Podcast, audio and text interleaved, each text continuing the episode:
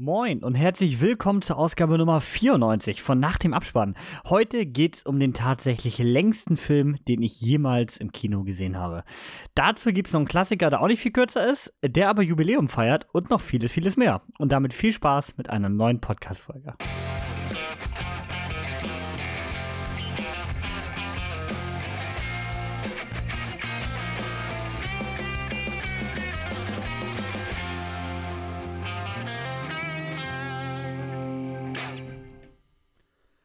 Ein Hallo mal wieder von meiner Seite. Ich bin Niklas, der vor dem Intro war Kevin und zusammen mit Melanie haben wir uns heute vorgenommen, unter 50% der Laufzeit unseres Films der Woche zu bleiben.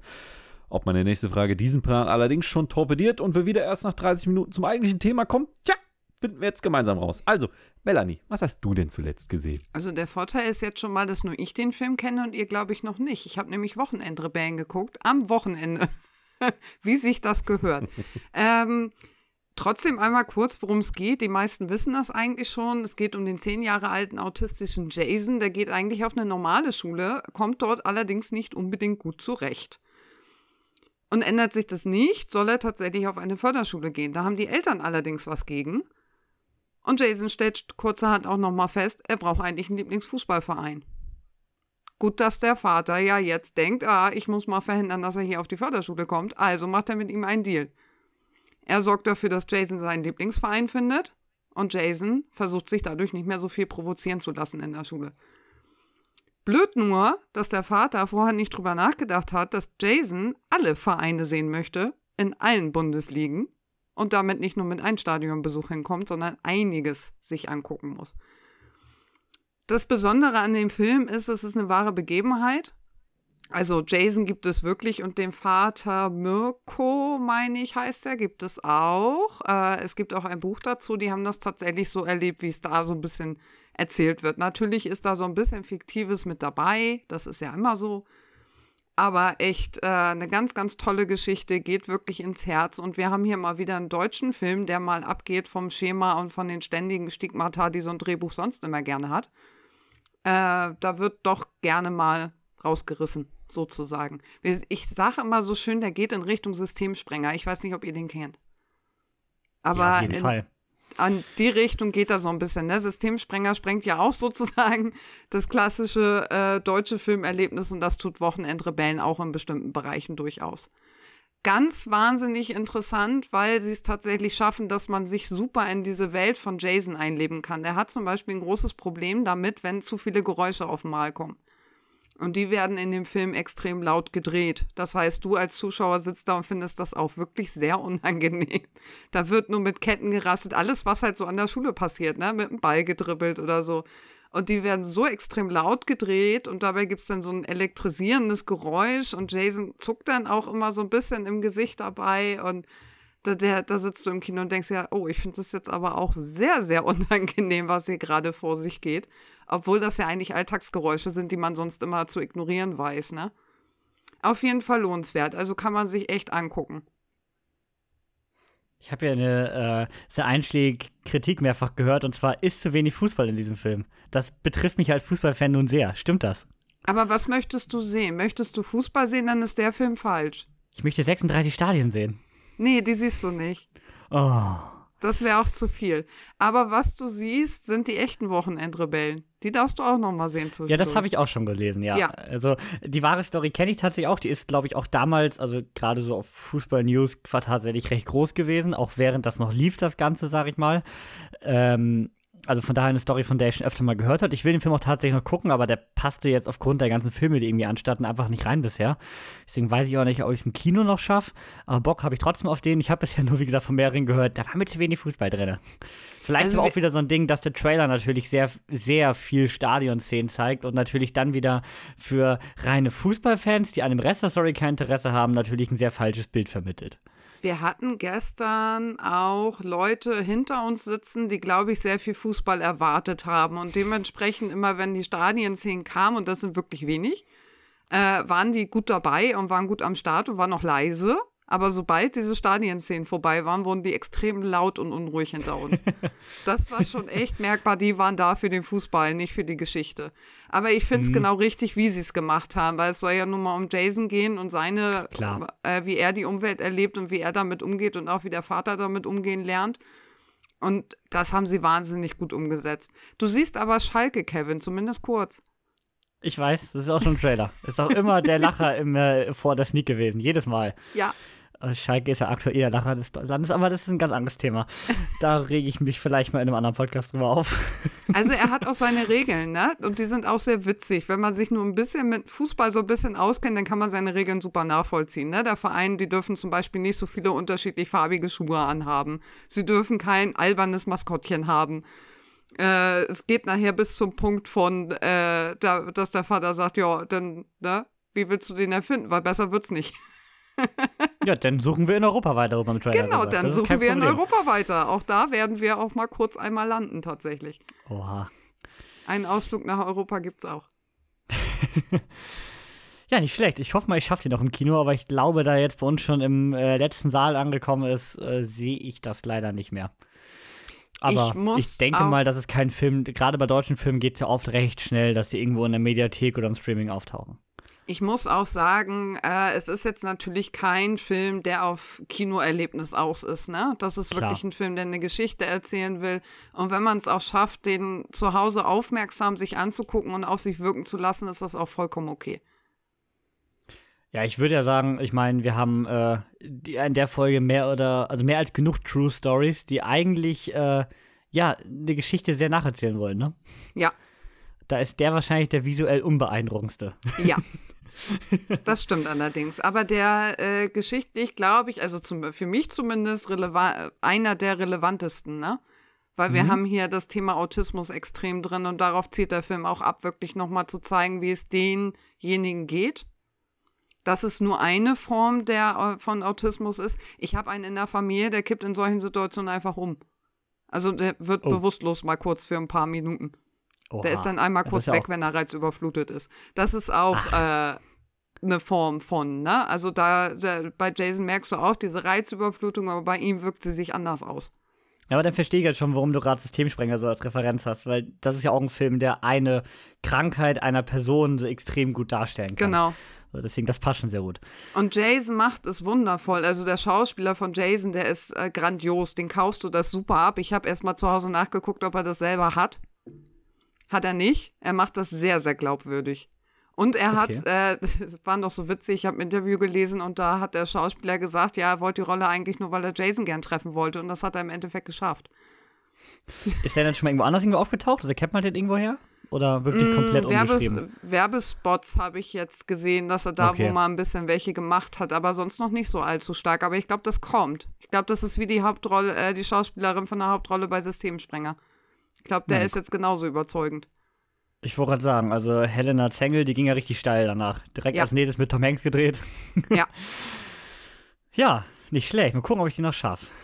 Niklas, was gab's denn bei dir? Oh, nichts. Gar wie nichts. Ja, nichts. Wie nichts? Nichts. Das hast also du die ganze hab, Woche gemacht. Ja, okay. Vielleicht, vielleicht habe ich ein zweites Mal Expendables 4 gesehen. Ich wollte einfach, dass der Umsatz dann noch ein bisschen steigt. Deswegen äh, habe ich mir da noch eine Karte geholt. Hast Und sonst waren nur Serien für mich diese Woche im Programm. Zweites Mal Expendables, das ist natürlich auch harter, harter, harter, harter Abend, ne? Also da muss man, da, da muss man Menschen wirklich mögen, um sich das nochmal anzutun. Soll ich was sagen? Beim zweiten Mal fand ich ihn besser. Oh, warum? Hm. Ich weiß nicht. Ich, konnte, ich, ich wusste jetzt, worauf ich mich einlasse und jetzt konnte ich die Szenen, die gut und lustig sind, konnte ich besser genießen, als vorher mich die ganze Zeit zu fragen, was soll der ganze Käse eigentlich. Also du wusstest bei dem Scheiß schon, dass er scheiße wird quasi.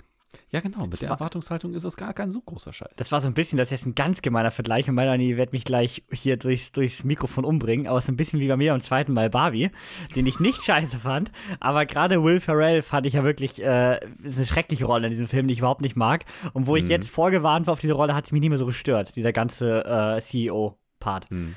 Tatsächlich kann sowas funktionieren, da gebe ich dir recht. Ich muss Was gab's dich denn für nicht Serien? durchs Mikro ziehen, übrigens, ich weiß, wo du wohnst. Scheiße. Was gab's denn für Serien? Ähm, einmal ist natürlich Loki gestartet auf, auf Disney Plus. Kann ich natürlich nur jedem empfehlen, der da äh, ein Interesse an der ersten Staffel hatte oder generell im Marvel drin ist. Und dann ich ist hab, warte gerade kurz, ich habe noch gar nicht reingeguckt. Habt ihr beide schon reingeguckt? Ich habe die erste Folge gesehen und bin noch nicht weitergekommen. Wie ist euer erster? zwei habe ich, eineinhalb habe ich gesehen. Und wie ist euer erster Eindruck? Bei der zweiten. Hm? Super. Und wie ist euer erster Eindruck? Solide, solide. Also macht genauso weiter wie vorher. Und ich liebe einfach dieses äh, Behörden-Setting. Das ist, ist super geil. Ja, also die fangen da an, wo sie aufgehört haben und äh, ich habe schon das Gefühl, dass es da auch noch mal wirklich noch solider wird und noch mehr reingeht und noch mehr überlegt wird, wie das so laufen kann da, ne? Das ist schon echt richtig gut gemacht. Hauptsache die Screentime von Owen Wilson bleibt hoch genug, das ist das Wichtigste. ja, in der ersten war sie auf jeden Fall schon sehr hoch. Sehr gut. Ja, und was gab's noch bei Amazon Prime? Was meinst du gerade? Ja, äh, Upload. Die dritte Staffel ist jetzt. Upload? Beginnt jetzt. Sagt mir die ersten gar zwei Folgen sind schon da. Finde ich eine ganz spannende Serie. Geht um einen äh, reichen Tech-Milliardär in einer etwas näheren Zukunft, der äh, lebensgefährlich verletzt wurde und dann hochgeladen wurde. Sein Kopf komplett mit allen Erinnerungen und allem, was er ist, in ein digitales Afterlife sozusagen. Und ja, da äh, passieren einige zwielichtige Dinge noch. Nebenbei natürlich dieser tolle Humor von wegen, wie ist das so in einer Simulation zu leben? Kommen so ein paar Videospiel-Klischees auch bei vor. Alles äh, recht unterhaltsam, finde ich jetzt. Die dritte Staffel fängt jetzt ein bisschen oh, düsterer an, aber bei dem Thema, was sie sich gerade widmen, ist das auch äh, gerechtfertigt. Der Humor bleibt trotzdem nicht auf der Strecke, so ist es nicht. Also vom Ton her eher, eher lustig oder eher ernst? Es ist schon eine Comedy, die okay. ein paar ernstere Sachen hat, ja. Okay. Geht halt auch um Leben nach dem Tod und äh, Rechten von Leuten, die hochgeladen wurden. Nichts Weltbewegendes für uns im Moment, aber durchaus interessant.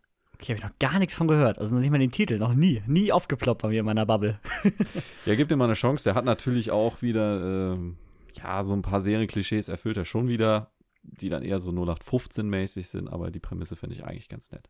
Okay. Nette Empfehlung für alle Serienfans hier. Ich habe einen recht kurzen Film gesehen, der auch nicht viel länger ist als manche Serienepisoden. Und zwar habe ich für uns hier im kommunalen Kino am letzten Dienstag Valeria is Getting Married gesehen. Und äh, habe mich auch recht umfangreich über diesen Film äh, informiert, da ich das Ganze im Kino bei uns anmoderieren durfte. Deswegen äh, Mal so ein paar Infos. Also es geht einfach, äh, es ist eine israelisch, israelisch-ukrainische Koproduktion. Also ich meine, zum Zeitpunkt der Produktion hätte man wahrscheinlich auch nicht gedacht, äh, in welcher Situation man jetzt auf beiden Seiten steckt. Also schon verrückt. Äh, es geht um die junge Ukrainerin Valeria in dem Film. Die reist nach Israel, um dann ihren zukünftigen Ehemann zu treffen. Hat sie mit Internet kennengelernt, hat mit dem bisher nur geskypt irgendwie und soll jetzt mit ihrer Schwester zusammen, die schon in Israel lebt und äh, die auch ihren Mann so kennengelernt hat quasi.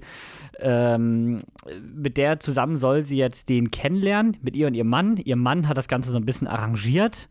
Das, darauf geht der Film später noch ein bisschen tiefer ein. Und äh, ja, das erste Abendessen läuft dann allerdings nicht ganz so gut, um das nett zu formulieren. Und das ist halt wirklich ein Kammerspiel. Ne? Also sind, der ganze Film sind nur diese vier Darsteller in dieser Wohnung. Geht halt auch nur ein bisschen mehr als 70 Minuten, um genau zu sein, 76.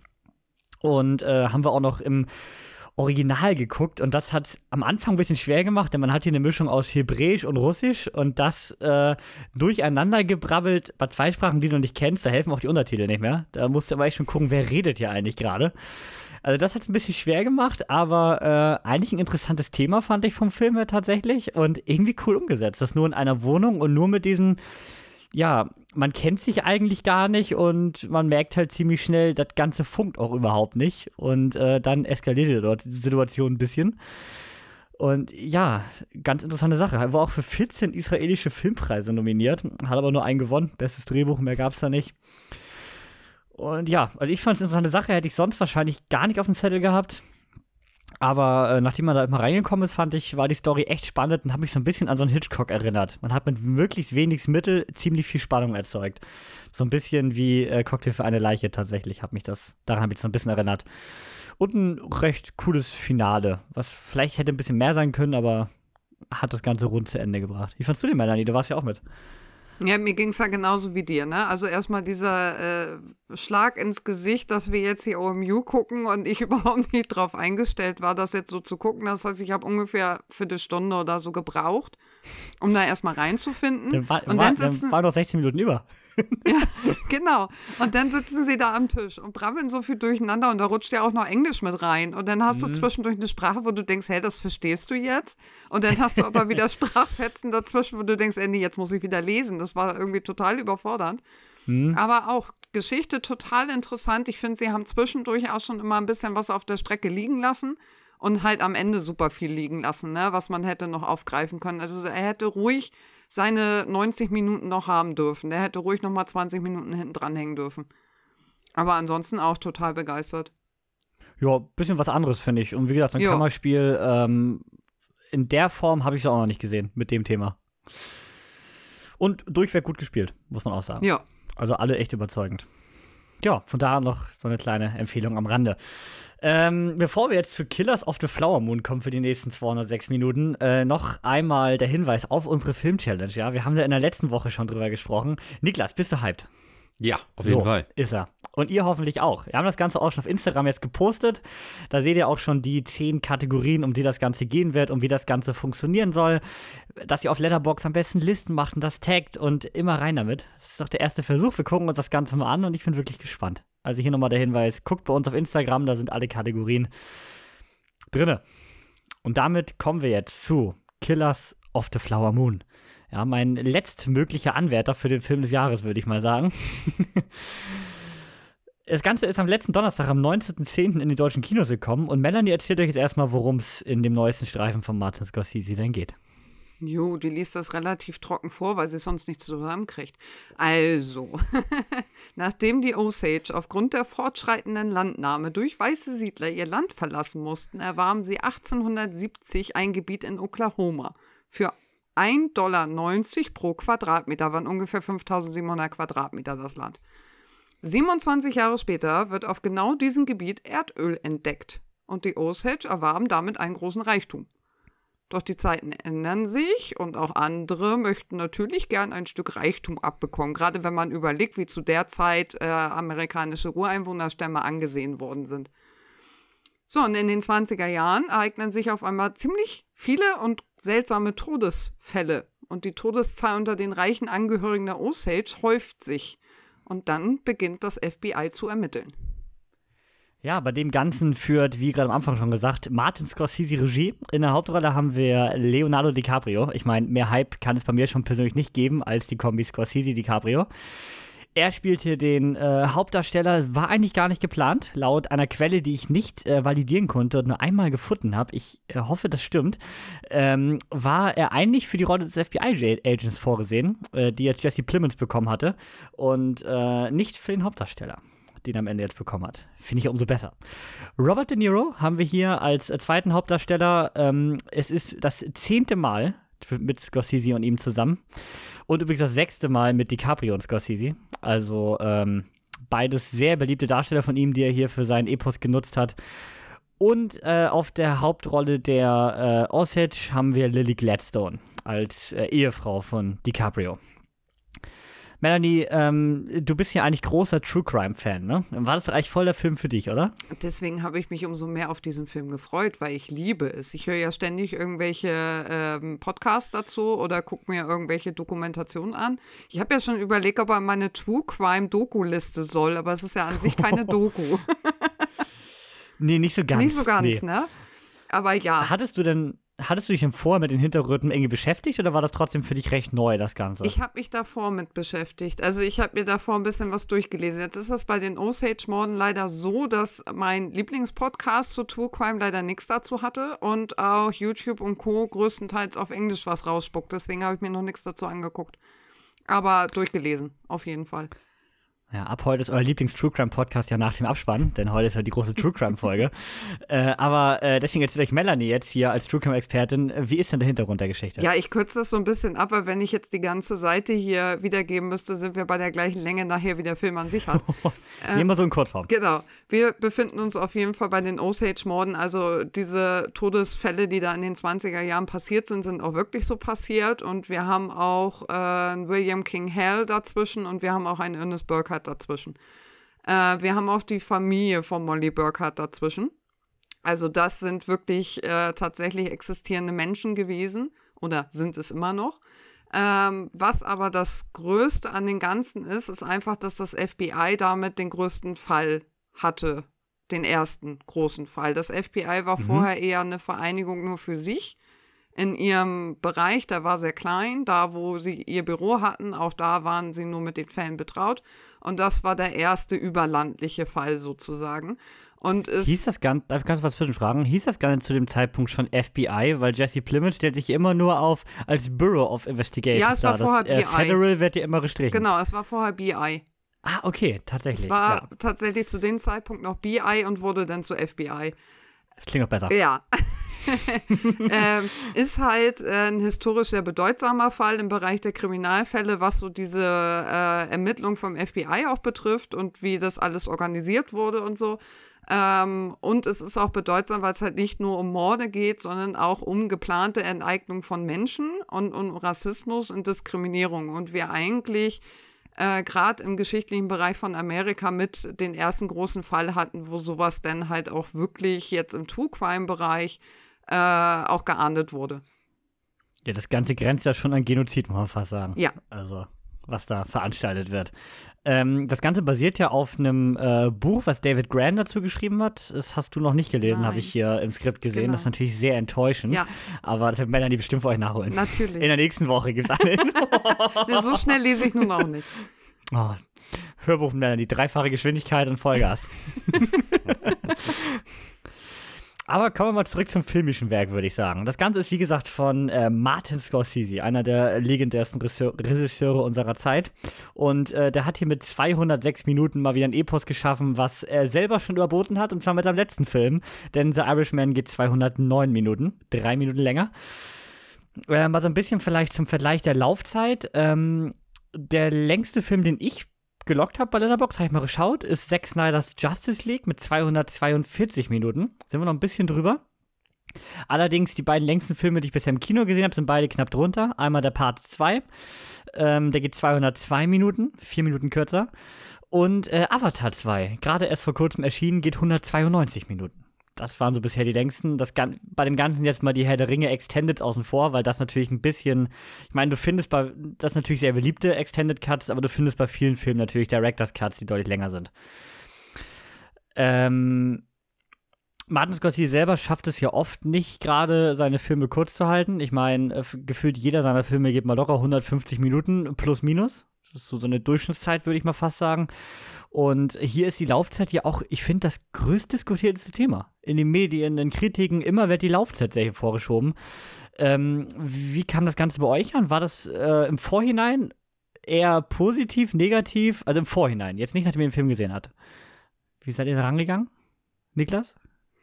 Neutral. Also, das ist eigentlich nichts, was mich vor einem Film abschrecken würde. Klar, man muss dann ein bisschen mit der Logistik planen, ne, gerade wenn du ein Kino hast, was da keine Pause zwischenschiebt. Aber an sich finde ich das nie schlimm. Ich mag es eigentlich grundsätzlich, wenn die Leute sich Zeit nehmen und mal ein bisschen langsamer erzählt. Und das hat eigentlich auch was für sich. Es, ist, es darf nicht einschläfernd sein, das ist natürlich richtig, aber so ein, wie es hier gemacht wurde in der ersten, im ersten Drittel fand ich eigentlich vollkommen in Ordnung. Mhm. Ich finde tatsächlich auch ein großes Thema so im Mainstream, viele meckern, viel zu langer Film, aber alle haben sie Avatar 2 gesehen, ne? Der einfach eine Viertelstunde kürzer ist. Ja, und weniger Inhalt hat. Ja, das definitiv. Also Avatar 2 wirkte länger. Vom Gefühl her, finde ich. Jetzt mal unabhängig von der Qualität des Films, aber er fühlte sich länger an. Melanie, wie war das bei dir? Ich wusste ja jetzt schon ein bisschen was über den Fall und habe dann schon gedacht, dass es nahezu schon fast zu kurz ist, weil der Fall so umfangreich eigentlich ist und so viel äh, in sich birgt. Ähm, also ich bin da eigentlich recht relaxed auch da herangegangen und habe gesagt, ja, das wird jetzt halt ruhig erzählt. Ich habe es auch erwartet, dass es ruhig erzählt wird und dass es ein bisschen länger dauert. Das ist auch vollkommen okay, dass es sich so selbst entschleunigt auch. Habe gleichzeitig aber auch gehofft, bietet natürlich viel Anschluss daran, dass die Schauspieler mal ordentlich zeigen können, was sie so in diesen ruhigen Szenen drauf haben. Äh, und ich muss sagen, ich habe mir wirklich das Kino entsprechend ausgesucht. Also ich bin ja nach Kiel gefahren, um die Recliner zu haben, um mich da gemütlich hinzusetzen. Ja, wir haben extra die die, Gefahr, dass man da einpennt, oder nicht? Auch das ging. Okay. Ja, wir haben tatsächlich auch extra die 15.15 Uhr Vorstellung genommen, allerdings hier bei uns im Kino und haben aber, wir haben eine, ähm, einen Mittelgang quasi, also nicht längs, sondern quer. Und wir haben extra die Reihe genommen, damit wir entsprechende Beinfreiheit haben. Das war auch eine gute Idee. also direkt als der Film im Vorverkauf war, sofort reserviert, unsere Reihe. Ähm, eine Frage zum Kino. Ich weiß nicht, ob das bei euch auch so rüberkam und ob das bei uns ein Problem des Sitzplatzes war, aber wir saßen nicht extrem zentral. Ähm, ich fand tatsächlich, dass die Dialoge stellenweise recht leise waren. Ich fand, der Film war aber nicht leise, denn gerade bei Umgebungsgeräuschen oder Szenen, die drumherum passiert sind, war das normale Lautstärke. War das nur bei uns im Kino so oder war das ein allgemeines Thema bei dem Film? Ich überlege gerade, ich hab's, wenn, dann habe ich es nicht so extrem wahrgenommen. Okay, und bei dir, Niklas? Also ich habe es schon wahrgenommen. Wir haben es in einem, in einem Atmos-Saal geguckt, mhm. deswegen war es durchaus noch verständlich. Aber du, es ist schon aufgefallen, dass, dass die Dialoge sehr leise sind. Aber das ist ja der Trend heutzutage. Ne? Man ja. mischt für die dicksten Kinoanlagen, die da draußen existieren und die haben nun mal einen Dynamikumfang, der, ja, da kommen kleine Kinos und das Heimkino halt nicht mit, ne? Nee, es passt natürlich genau zu Scorseses Aussage, das ist für ihn die cineastische Möglichkeit, die ein Film je geboten hat für ihn. Also für ihn ist das das cineastischste Werk, was er je geschaffen hat. Mhm. Ja, hat er das. Das erörtern wir jetzt. Wie war denn euer erster Eindruck? Melanie, erzähl mal. Ja, ich bin, äh, ich habe zwischendurch immer mal so ein bisschen geschwankt zwischen übelster Fünf-Sterne-Begeisterung bis hin zu, äh, könnten auch vier Sterne werden. Ähm, großartig äh, vom Schauspiel. Das hat mich komplett überzeugt, was da an Schauspiel geliefert wurde. Und äh, war begeistert. Also begeistert war ich so oder so. Das auf jeden Fall.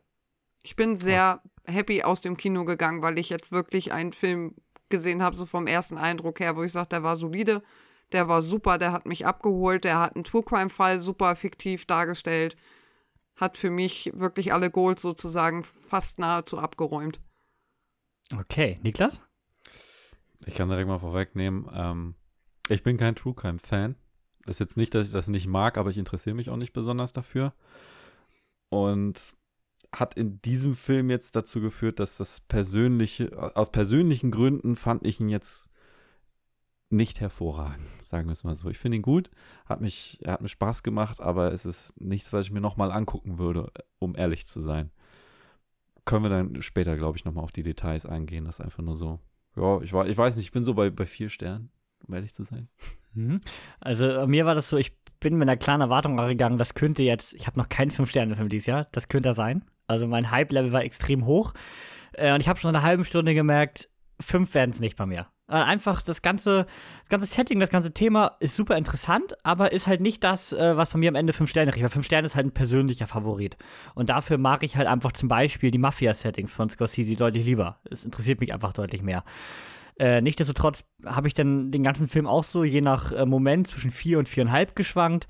Am Ende bin ich jetzt doch bei der viereinhalb gelandet, einfach aus dem Grund, dass ich einem The Irishman tatsächlich die auch gegeben habe und ich fand ihn jetzt einen Tick besser als den Irishman, weil ich es einfach gut finde, dass das Ganze in einer verhältnismäßig kürzeren äh, Zeit, also Zeit im Film, die vergeht, erzählt wird. The Irishman mit seinen, äh, weiß nicht, 30, 40 Jahren, die da vergehen, ähm, hat sich dann doch ein bisschen mehr gezogen bei mir, weil auch natürlich die Figuren um De Niro rum sich immer verändert haben und so weiter. Hier bist du ja durchgehend eigentlich im selben Personenkreis geblieben.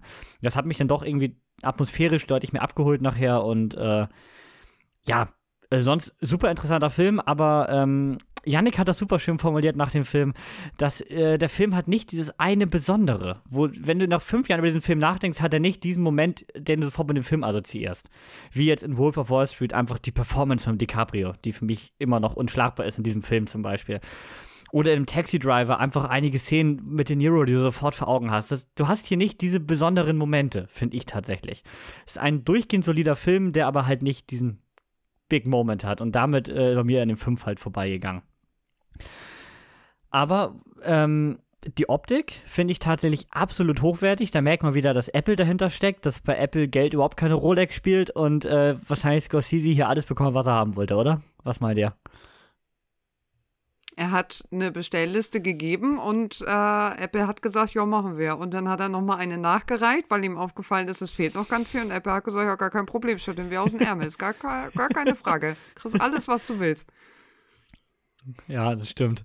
Ich sag mal so, ich habe ja das Produktionsbudget schon unten in meiner tollen Boxoffice-Tabelle stehen.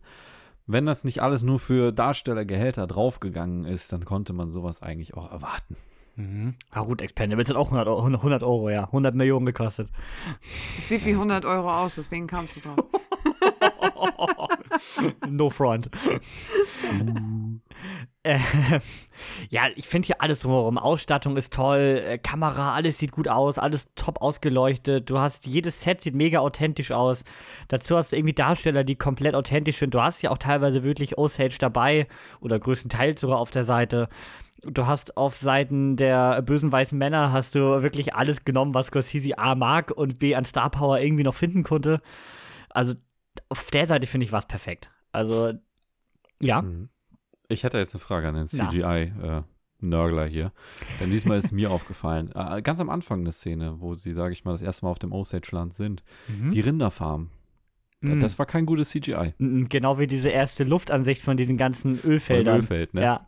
Auch nicht gut. Nee, das stimmt. Aber die Landschaft hatten sie es nicht. Also CGI aber, war nicht die Priorität. Aber vielleicht auch, weil man es danach nie wieder gesehen hat. Das waren ja beides Aufnahmen, die wurden nie ja. wieder eine Rolle gespielt. Aber stimmt, da hast du recht, das ist mir auch aufgefallen. Aber es wurde wahrscheinlich in den nächsten 200 Minuten verdrängt. nee, ich erinnere mich noch. So mhm. kommst du mir nicht davon, Scorsese. Aber zweimal Expendables gucken, ja, ja. ich bin aber tatsächlich auch kein großer True Crime-Fan. Also ich kann mit so Podcasts und so in dieser Richtung gar nichts anfangen. Für mich ist das immer so ein bisschen, ja, aber auch ganz persönlich, jetzt so ein bisschen ich nenne es mal fast so ein bisschen eventgeil. Oh, guck mal, der war noch krasser, der war noch böser. Hier, ich habe hier noch einen gefunden, der ist noch krasser, der hat noch mehr Menschen umgebracht. So wirkt das für mich immer so ein bisschen und ich kann damit irgendwie nicht viel anfangen. Ähm, ich glaube, das Einzige, was ich auch in diese Richtung mal geguckt habe, war Tiger King, wenn wir das als True Crime durchgehen lassen können. und auch da ist so oft mein Problem, denn werden oft äh, die Serienkiller oder um wen es auch immer geht, werden sehr heroisiert, weil äh, sie werden zwar als böse dargestellt, aber die sind schon sehr krasse Masterminds. Und das finde ich recht oft das Problem, dass ich immer so denke, hm, also danach bin ich, bin ich weniger abgeschränkt als, abgeschreckt als fasziniert. Und ich weiß immer nicht, ob das äh, manchen Leuten vielleicht auch die falsche Wirkung auslöst. Wir müssen mal nachher über Podcasts sprechen, die äh, das nicht machen. Ja, also äh, gar nicht bewusst meine ich, aber vielleicht auch einfach in den Köpfen einiger Leute, dass mm. sie mhm. denken, boah, ist das ein krasser Typ. So, deswegen weiß ich immer nicht, ob die so diese Aufmerksamkeit verdienen sollten. Aber gut, ist Geschmackssache. Aber hier tatsächlich finde ich die Darstellung von Scorsese total gut. Denn äh, wir haben ja eigentlich alle Bösen sind hier die Hauptdarsteller, denn alle Guten sind eigentlich zu Nebendarstellern. Ja. Das, das, ist ein super Goal bei mir gewesen, ne? dass er nicht die Wahl getroffen hat, äh, die Osage jetzt äh, als Hauptdarsteller dahinzustellen, sondern wirklich äh, diesen Ernest da und diesen William King Hale da als Hauptdarsteller hinzustellen, zu sagen, das sind jetzt meine Protagonisten hier und die äh, von denen aus zieht sich das jetzt alles und werden die Fäden da gemacht. Und äh, das ist genau das, was ich bei True Crime sehen möchte. Ne? Ich möchte wissen, warum irgendwer etwas tut. Und, und das hat Scorsese, finde ich, super gemacht damit, dass er sagt, wir nehmen die Perspektive von dem ein. Und auch, weil du das eben sagtest, äh, mit. Ich habe noch was ich sagen wollte. Da haben wir so einen schönen Satz im Kopf zusammen formuliert. Äh, mit DiCaprio, den wir in der Hauptrolle haben. äh, du hattest am Anfang, jetzt ja, du hattest am Anfang gesagt, dass ähm, gar nicht so richtig verblümt wird, dass diese Taten passieren. Also es war alles recht offensichtlich, wurde aber so, so, ja, gar nicht richtig verschleiert, es wurde einfach hingenommen zu dem Zeitpunkt. So hast du es, glaube ich, am Anfang ein bisschen gesagt. Ähm, du hast das hier im Film ja auch recht früh. Also ich meine, du siehst ja recht am Anfang, glaube ich, eine Szene, wo DiCaprio jemanden überfällt mit einer Maske auf, die er aber einfach in derselben Szene noch abnimmt. Und wie ganz selbstverständlich das steht. Also es wird hier gar nicht auch das Geheimnis drum gemacht, wer hier der, der, der, der Täter ist. Es wird recht deutlich gezeigt und auch fast alle Beteiligten wissen das recht deutlich, aber ignorieren es halt wohlwollend, nennen wir das mal. Und auch eine, ähm, eine ähm, Molly ist ja wirklich sehr gutläufig. Sehr gutläufig. Du hast es aber auch, dass äh, während des, also es besteht, äh, bestärkt das Ganze noch, dass du während des Films es hast, die Osage werden weniger, die weißen Siedler immer mehr. Ich mhm. weiß nicht, ob euch das aufgefallen ist, aber diese ganzen Setbilder, wenn da mal mehr Leute stehen, du hast immer weniger Osage, die da auftreten und immer mehr weiße Siedler, die da auf einmal rumstehen fand so eine kleine Schlüsselszene war tatsächlich die, nachdem mehrere Morde passiert sind, die Diskussion in diesem Rat der Osage quasi, in dieser, in dieser Hütte. Und äh, da sitzen ja die DiCaprio und so dabei und äh, es wird ja geredet, dass diese bösen weißen Männer das Problem sind und DiCaprio, ja, äh, hier, De Niro, ja, wir müssen darauf eine Belohnung aussetzen. Und denkt sich so, Alter, wie stumpf. Aber es funktioniert und das ist halt echt krass und das finde ich ist wirklich gut dargestellt. Wie fandet ihr die Rolle von Lily Gladstone als Molly oder allgemein den Charakter? Niklas? Hat für mich nicht viel Nachvollziehbares, um ehrlich zu sein. Wie sie an die ganze, also ich kann die, ich kann mit dem Charakter, den kann ich nicht, nicht deuten, um ehrlich zu sein. Ich wusste nicht, dumm ist sie nicht, offensichtlich, trotzdem verhält sie sich manchmal dumm. Ja. Dumm naiv, dumm liebenswürdig, ich kann es mir nicht erklären. Ich, wir haben natürlich die Perspektive von außen. Wir wissen, was Ernest wirklich im Schilde führt. Wir wissen vor allem, was äh, King Hale ihn, äh, wozu er ihn anleitet. Aber boah, dass sie das nicht merkt, das, das fiel mir als Zuschauer schwer zu glauben. Also ich bin mit ihr auch nicht warm geworden, um ehrlich zu sein. Keine ich, Ahnung. Hätte, ich hätte mega, ich hätte direkt gesagt bei einem fiktiven Film, das ist kein gutes Skript. So doof ist keiner. Aber da wir hier von der True Story reden, finde ich es fast schon wieder erschreckend, dass dieses ganze, also viele bei den Osage sind ja so unglaublich gutgläubig. Also ich meine, sie ist ja nicht die Einzige. Ich finde gerade ihre Schwestern, außer Anna, sind ja alle nicht besser. Jetzt komme ich wieder mit Hintergrund. Du darfst nicht vergessen, sie müssen gutgläubig sein. Das sind ihre äh, Vormünder, die regeln, äh, die sollen das alles regeln. Die wurden ja enteignet komplett mit ihrem Reichtum. Den mhm. wurden ja äh, gesagt, sie können mit dem Geld gar nicht umgehen. Also haben sie angefangen, denen über Anwälte und Co. diese Leute an die Seite zu stellen, mhm. unter denen sie beweisen müssen, dass sie mit dem Geld umgehen können. Und ich glaube, deswegen kommt das so naiv rüber, weil äh, sie sind gezwungen dazu, äh, sich mit dem auseinanderzusetzen, sich mit dem auch zu verheiraten, da entsprechende Vormünder zu bekommen. Und ich finde, dass Ernest auch ein, äh, auch anfangs sehr dümmlich wirkt. Also so ja, wie total. jemand, der kriegt das gar nicht hin, was der da eigentlich. Also der war so völlig unwahrscheinlich, dass er das eigentlich macht. Wie Niklas sagt, nicht nur anfangs. Also eigentlich ist ja hier King Hell, der die kompletten Strippen zieht. Ich meine, Ernest gibt auch mal was an Handlanger weiter, aber äh, auf eigene Ideen kommt er eigentlich nicht. Und sie fragt sagen. ihn ja auch, äh, ob er Angst hat vor seinem Onkel. Ja, stimmt. Ne? Also sie, sie hat schon denjenigen eigentlich im Blick, der äh, da gefährlich werden könnte, hat aber in Ernest nicht denjenigen gesehen, der es, der das Ganze äh, sozusagen mitzieht. Ja, das stimmt. Ich würde aber auch sagen, dass auf jeden Fall Ernest Liebe zu Molly trotzdem echt ist.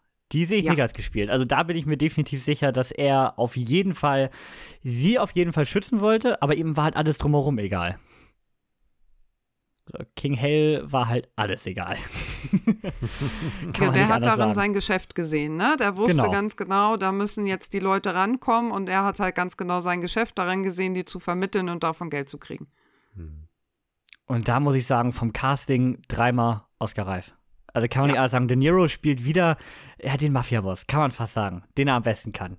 Den bösen, etwas alten Mann, der auf seinem Thron sitzt und ein richtiges Arschloch ist. Und das wie immer perfekt. DiCaprio spielt wie immer recht weinerlich. Das kann er ja auch immer, egal in welcher Art von Rolle, aber diesen weinerlichen Unterton kriegt er immer rein. Ähm, und ja, Lily Gladstone finde ich hier, die ist ja so noch nicht groß in Erscheinung getreten im Blockbustern. Äh, finde ich, obwohl sie hier eigentlich eine sehr bettlägerige Rolle hat, absolut großartig. Also ich konnte mit dem Charakter, wie Niklas sagte, auch nicht viel anfangen. Ich finde aber auch, dass was Melanie gerade sagte, diese ganze Vormundschaft, die Abhängigkeit, die wurde gar nicht so klar dargestellt im Film, ehrlich gesagt. Das ist dann so ein kleiner Kritikpunkt, den habe ich gar nicht so extrem wahrgenommen. Ich hätte es fast eher als gutgläubig verkauft, größtenteils. Und ähm, nichtsdestotrotz finde ich ihre Rolle aber unglaublich stark. Also wie sie das darstellt und auch dieses, diese nachher Zerrissenheit Richtung Ende finde ich unglaublich gut. Mhm. Womit machen wir weiter? Ich würde sagen, ähm, sollen wir mal in den Spoiler-Part? Ich glaube, sonst kommen wir nicht weiter, oder? Der Film hat zu viel Inhalt. Genau. Also ab hier, wer nicht mehr wissen möchte, als was der Trailer darstellt, Spoilerwarnung. Wie findet ihr denn der, die Darstellung der, der, äh, ja, der Morde, wenn man das so formulieren will? Deutlich, laut. Zweckmäßig? ja. Genau, was Niklas sagt, finde ich, ist das Zentralste. Es ist halt mega, mega stumpf. Es wird gar nicht groß dargestellt mit äh, treibender Musik oder irgendwas. Es ist immer so richtig nebenbei. Es ja. passiert immer so, so, ja, mal so nebenbei und dann kommt die nächste Szene völlig normal. Also es wird gar nicht groß dargestellt und ich finde, das passt halt super zum Ton des Films, dass es halt völlig normal ist in dem Moment. Naja, dann ist halt der nächste tot. Also so, wie das halt äh, auch äh, unsere, unsere weißen Männer hier sehen. Ich meine, das ist jetzt ein bisschen gemein, aber Lily Gladstone hat schon deswegen Oscar verdient, weil sie so oft hintereinander sehr überzeugend losheulen konnte. Das, das, hat, das hat mir am Ende weh. Scheiße, verdammt. Ich guck den Scheiß nur. Also ich meine, beschissener kann ein Leben nicht laufen. Es sterben nee, alle Verwandten also, dass weg. Die, dass die Frau überhaupt noch. Äh, also ich glaube, ich wäre ausgestiegen irgendwann. Ja, Also ich meine, erst sterben alle Verwandten weg, dann Freunde, dann stirbt das Kind und am Ende stellt sich raus, alles war auch noch der Ehemann. Also mehr geht ja. nicht. Mehr geht wirklich nicht. mehr Trauma im Leben kannst du nicht erleben. Das ist wirklich Wahnsinn. Und ich finde es halt immer krass, das ist man sich während des Films oft nicht so bewusst, aber dass es halt im Grunde eine True Story ist. Hm da würde ich aber tatsächlich, da würde mich jetzt mal ein umfangreicher äh, Podcast oder sowas wirklich mal interessieren, ähm, was hiervon dann nochmal abgewandelt ist, der Dramaturgie wegen. Aber ich würde vermuten, dass wir hier wirklich einen Großteil des Films haben, der wirklich sich recht nah ans Original gehalten hat. Haben wir auch. Also soweit ich es lesen konnte, haben wir es auch. Ich meine auch, dass Ernest wirklich auch äh, Mollys Vormund geworden war, also auch Ehemann geworden war. Mhm. Und äh, wir haben ja mit William King Hale sowieso den Drahtzieher überhaupt und wir haben mit Ernest den Kleinen äh, Mann dabei, der das Ganze ausführen soll. Und auch die Freunde von Ernest, ne, die da ja durchaus dabei sind, sind auch da in der True Story auch definitiv Thema und mit Drahtzieher drin oder mit Ausführer. Ja, mehr Drahtzieher ist ja tatsächlich nur der Hell. Ähm, und auch diese Geschichte mit dem einen der zwei Schwestern geheiratet hat, weil die eine ja gestorben ist. Da hat er ja, ja. gleich prompt äh, ein paar Wochen später die nächste geheiratet. Ja. Und auch ne? das mhm. äh, ist drin. Ähm, ich bin mir nicht sicher. Es gab ja das Haus, was explodiert ist, wo er ja schwer verletzt drin lag. Mhm. Ich bin mir nicht sicher, ob der Film erzählt hat, dass er danach noch im Krankenhaus verstorben ist. Hm, ich glaube nee, nicht explizit, nee. Nur, nee, der, ne? Er liegt da verletzt und sagt, er schießt ja. mich, er schießt mich, ne? Genau. Ja. Genau. Gut, ich sag mal, man geht aber als Zuschauer von aus, dass er nicht überlebt, oder? Nee, aber du hast, aber Melanie hat schon recht, es wird nicht mehr thematisiert. Es wird einfach angenommen. Vielleicht ist es ja auch eine mhm. gekattete Szene, um ehrlich zu sein. Das kann gut sein, oder es wird nochmal genutzt, um das Ganze wieder so banal hinzustellen. Ne? Das, was auf deren Seite passiert, ist ja gänzlich alles äh, das, was gut laufen soll und äh, mhm. äh, dann halt entsprechend gut aussieht. Er kann ja immer noch rumbrüllen und äh, kann dann noch rausgeholt werden, wohingegen ja das Hausmädchen und die Schwester da drin verendet sind, also verteilt. Stimmt auf der Straße. Ja, verteilt traf sehr gut, ja, das stimmt. mm, da fand ich es ein bisschen schade, dass die Szene, die ja doch sehr zentral war als Höhepunkt der ganzen Morde, äh, dass die schon im Trailer war. Weil in dem Moment, wo er zu, wo er sagt äh, zu hier, oh, wie heißt der nochmal, der mit dem Dynamit?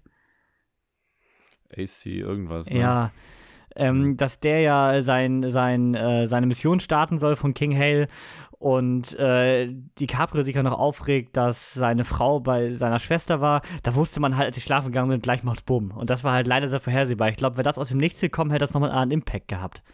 Dadurch, dass ich den Trailer dann doch recht oft gesehen habe, seit vielen Monaten, war das leider dann schon, dann schon klar. Und das fand ich ein bisschen schade, weil das doch eine sehr zentrale Szene war. Gut, ich liebe manchmal mein Hirn, der sich erst in dem Moment wieder daran erinnern kann, dass das ja am Trailer war.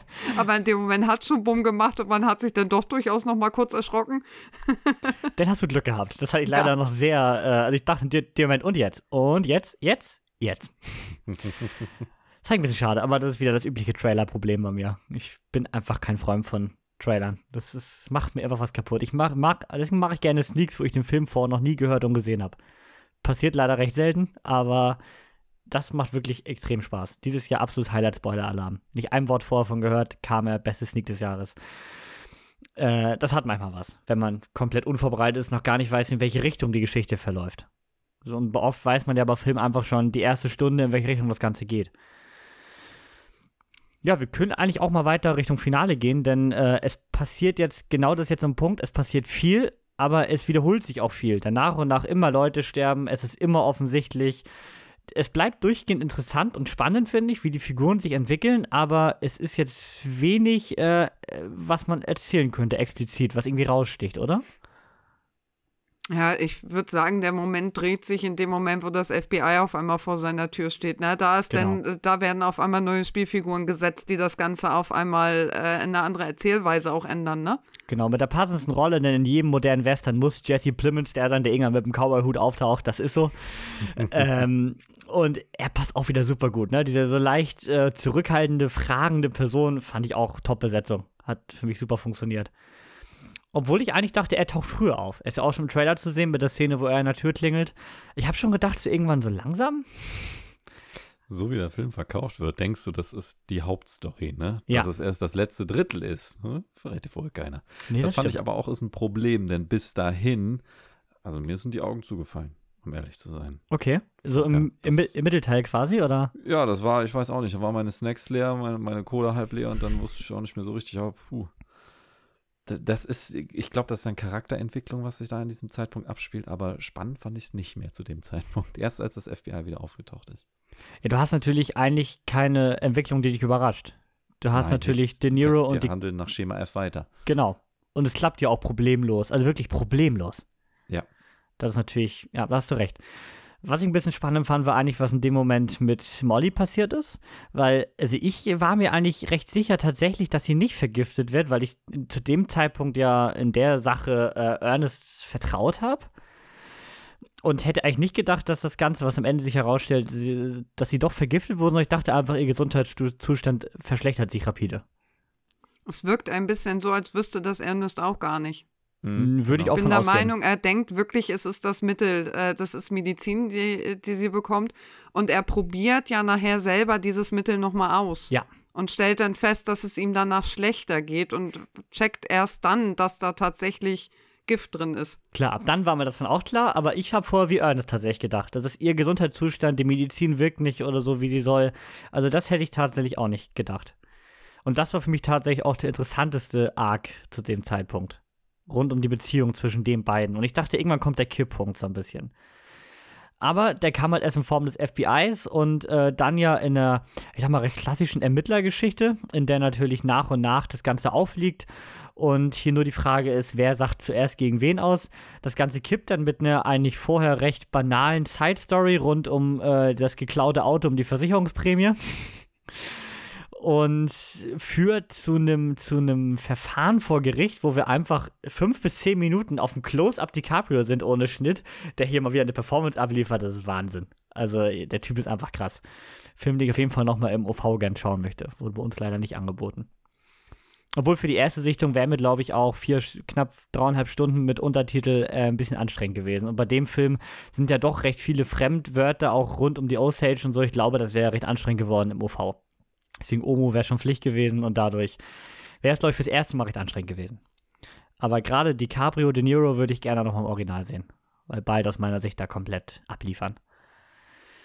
Es geht mir genauso. Da hatte ich sofort den Drang dazu gekriegt, den wirklich nochmal dann auf OV zu gucken. Aber wahrscheinlich nicht, äh, wie das ja bei unserem Kino immer so ist, montags um 20 Uhr. Das äh, läuft nicht. Das, das kriege ich bei dem Film nicht hin. ich war auch sehr froh, meine 15 15 Vorstellung. Niklas, bist du im letzten Drittel dann wieder reingekommen? Im letzten Drittel ging es dann wieder, ja. Da wurde es spannend, behaupte ich mal, für den Laien. ja, das war halt die ganze Zeit so die Frage, wann fliegt's auf und wie fliegt's auf, ne? Und äh, was, was mich am meisten interessiert hat, halt, wie äh, reagiert Molly auf das Ganze. Das war tatsächlich, was mich am meisten interessiert hat, weil sie ja die ganze Zeit immer noch so extrem zu Ernest gestanden hat und selbst als er schon im Gefängnis war, er ihr immer noch glaubhaft machen konnte, das ist alles Quatsch, was die erzählen. Ja, ich sag mal so, worauf ich mich gefreut habe, war, dass äh, William King Hale endlich auf den Sack kriegt für das, was er getan hat. Das war das, was ja. ich die ganze Zeit sehen wollte in diesem letzten Drittel. Dass dann nochmal diese eine Wendung kommt, hat es dann wieder so ein bisschen frustrierend gemacht. Mhm. Und er hat natürlich auch bis ganz kurz vor Schluss sich mit seiner Moraldarstellung äh, sehr zurückgehalten. Ne? Es wurde ja trotzdem sehr nüchtern präsentiert alles so ein bisschen das, was eigentlich, also bis zum Finale natürlich vor Gericht, wenn alles rauskommt, aber äh, es wurde alles, fand ich, recht nüchtern präsentiert. Also klar wusstest du als Zuschauer, wer ist hier der Böse und wer ist der Gute, das ist klar. Es war jetzt nicht so extrem wie in The Wolf of Wall Street, was ja oft von Hatern oder Kritikern immer so der Hauptkritikpunkt ist, dass Jordan Belfort hier nie also wirklich nie den Punkt hat, wo er äh, als schlechter Mensch oder als jemand, der irgendwas Falsches mhm. getan hat, dargestellt wird. Außer vielleicht in der allerletzten Szene, wo er dann endgültig verkackt. Aber ähm, das hast du hier natürlich schon ein bisschen deutlicher, aber trotzdem nicht so extrem wie in manch anderen Blockbustern das Gut und Böse hier dargestellt. Sondern der Zuschauer sollte schon selber urteilen, wie er das Ganze hier sieht. Oder? Es, es ich sehe es genauso. Ich finde tatsächlich auch, dass das äh, FBI sehr ähm, unverfänglich äh, oder sehr. Ich habe am Anfang das Gefühl gehabt, sie gehen da sehr naiv dran. Ich meine, so wie er da an der Tür stand und erstmal erzählt, ich soll hier die Morde und du denkst, du stehst gerade vor dem Heini. Ja, Jetzt, ne? ich komme Freitag Geh doch wieder. mal. Ne, hier Durchsuchungsbefehl und so war da noch nicht. Geh doch jetzt mal rein ins Haus und äh, guck dich doch da mal um und guck dir mal die Molly an, wie die gerade aussieht und dann wüsstest du das doch. Also ich habe am Anfang das Gefühl gehabt, die gehen da total naiv dran und kriegen es nicht hin. Und äh, im Endeffekt kriegt man dann nachher raus, sie hatten ja den Vorgang auch so geplant und das war ja auch klug und sie haben ja nachher alles zusammengetragen. Aber auch da, finde ich, äh, gab es schon den Punkt, wo der Zuschauer irgendwie noch wieder in der Position ist, äh, zu sagen, was ist jetzt Recht, was ist Unrecht, weil das FBI hat auch das nicht übernommen. Nee, ich fand, das wirkte so ein bisschen so, wie du am Anfang schon sagtest, die waren halt auch noch nicht eingespielt. Ne? Das war halt alles noch ja. recht neu, die Organisation. Und dadurch fehlten vielleicht noch gewisse Abläufe, würde ich fast sagen. Da wurde einfach so ein Jesse Plemons, hier fahr da mal hin, guck dir das mal an und äh, sag mal, was da los ist. Also, das wirkte schon noch recht unbeholfen, das stimmt. Ja, das, das am Ende, gerade wo die sich da in der Wüste treffen, wirkte schon fast wieder wie so ein Gangster-Treff, als wie ein FBI-Treff und die das Ganze da erstmal beschnacken. Genau wie davor, da habe ich so, so richtig Irishman-Gefühle gehabt mit den mehreren Überfällen, die man davor so reingeschnitten hat in deren Erzählung quasi. Ähm, ja, das war halt der typische Scorsese, der wieder drin war. Aber das betont das, was du sagtest, ne, dass bis zum Ende hin der Zuschauer eigentlich in der Aufgabe ist, sich jetzt hinzustellen und zu sagen, auf welche Seite würde ich dann jetzt gehen. Ja, das stimmt ja, wie Gerichtsverfahren fand ich schauspielerisch mega, erzählerisch, ja, erwartbar, ne? Oder war jetzt nichts Unerwartetes, würde ich fast sagen. Ernest packt aus, äh, für William King geht's bergab und das Ding ist durch. Ich bin wahrscheinlich die Einzige, die nicht Brandon Fraser dort erwartet hat. ich hab's nicht, ich hab's vorher nicht mitgeschnitten, dass er damit bei ist. Ich aber auch nicht. Hab mich nee. gefreut. Ja. Ja, ich mich auch. Hatte ich tatsächlich auch vorher nicht auf dem Zettel. Ja, und dann haben wir noch ein Finale. Da ist wieder Melanie jetzt in der äh, in der Hype-Position hier. Wir haben noch so einen kurzen True Crime-Vortrag auf einer Bühne, wie das Ganze zusammengefasst wird, wie die Geschichte ausging und das Ganze auch noch von Scorsese höchstpersönlich als Sprecher auf der Bühne. Jetzt muss ich dazu sagen, das sind True Crime-Auftritte, die mich total nerven. Ne? Dieses mit diesem Orchester ja. dahinter und dann sprechen die noch ein und machen das so höchst dramatisch. Ich bin ja mehr der Typ, so es sitzt da einer und erzählt mir was zum Fall und äh, haut da die Fakten raus, sagt seine Meinung noch dazu und das ist das, was mich interessiert und nicht welches Orchester da noch hinter ist oder ob die Geige jetzt spielt oder welcher Sprecher da jetzt wie was vorträgt.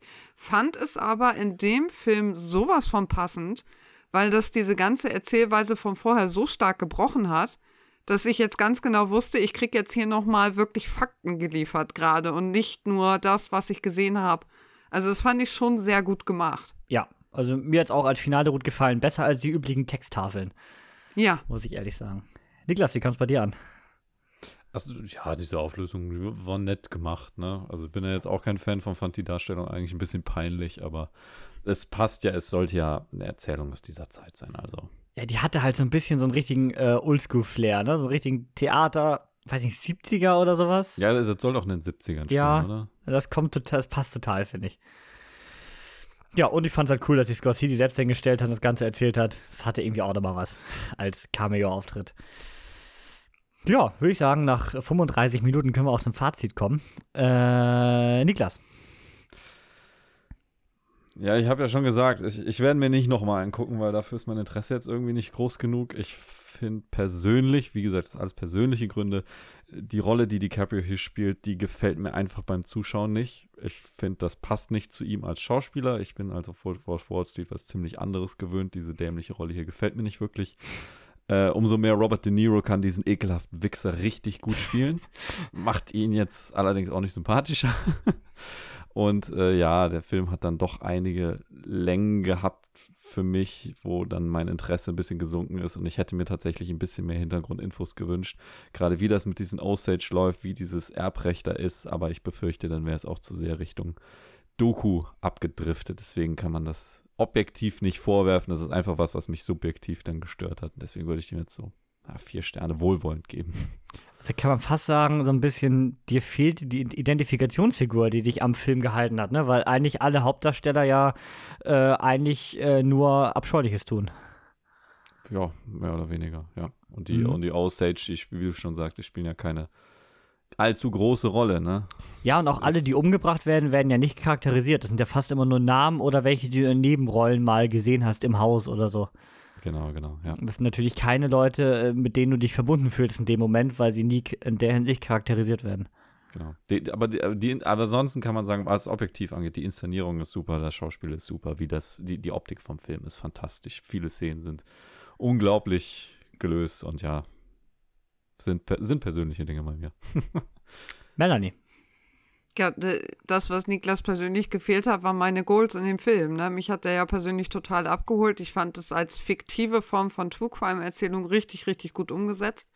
Äh, bin aber auch mit Vorwissen rangegangen, das muss man dazu sagen. Und ich glaube auch, dass es schlau ist, zumindest sich vorher kurz einen Überblick zu verschaffen, was da eigentlich los war.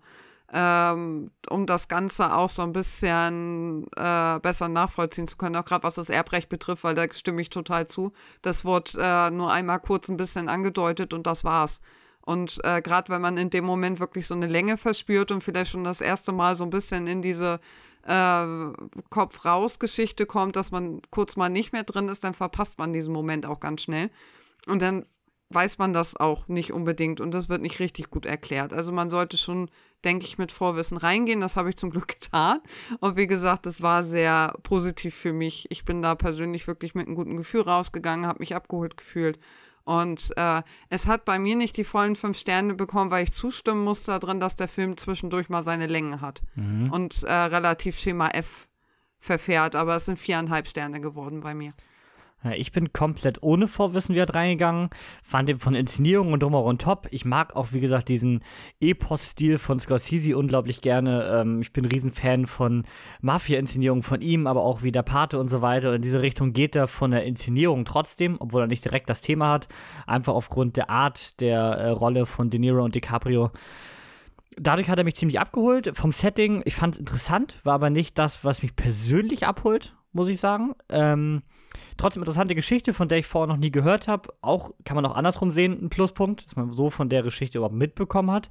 Mhm. Ähm, ja, technisch top, darstellermäßig top und so bin ich auch bei viereinhalb gelandet. Fehlt aber halt zur fünf einfach das äh, Subjektive, das Persönliche, das mich dann noch so ein bisschen mehr abholt, wie das zum Beispiel ein Der Pate jetzt für mich einfach hat aber auf objektiver Sicht würde ich auch sagen, fast perfekt. Vielleicht fehlte noch so ein, zwei Highlights, die in Erinnerung bleiben. Hier ist halt am ehesten einfach äh, als, äh, ja, größten Knall, die Explosion des Hauses, muss man sagen, die am ehesten vielleicht noch in Erinnerung bleibt. Aber du hast halt äh, einen sehr solide runtererzählten Film ohne große Wendepunkte, die du nicht erwartest oder so. Und das kann natürlich für Längen sorgen, das ist so. Und somit viereinhalb mit Tendenz eher zu vier als zu fünf. Ja, und weiterhin kein Fünf-Sterne-Film dieses Jahr. Das äh, war's dann wohl. ja, ich habe, also, äh, nee, eigentlich habe ich da keine Hoffnung. Ich wollte sagen, ich habe noch Hoffnung auf Zack Snyder's Rebel Moon, aber bevor ich einen Fünf-Sterne-Zack Snyder-Film sehe, muss noch was ganz anderes passieren. Ja, äh, dann haben wir aber vor den Sneaker-Liebsten hier noch ein anderes Thema. Dazu kommen wir gleich.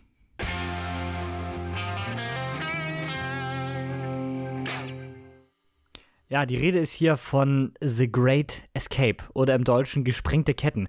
Das äh, Ganze hat jetzt äh, im Kino tatsächlich noch äh, für einen Tag seine äh, Wiederaufführung gehabt zum 60-jährigen Jubiläum und äh, kam jetzt auch nochmal in 4K äh, fürs Heimkino auf Blu-ray raus, in einem ganz schicken Mediabook. Also wer da Fan von dem Film ist, kann auf jeden Fall zuschlagen.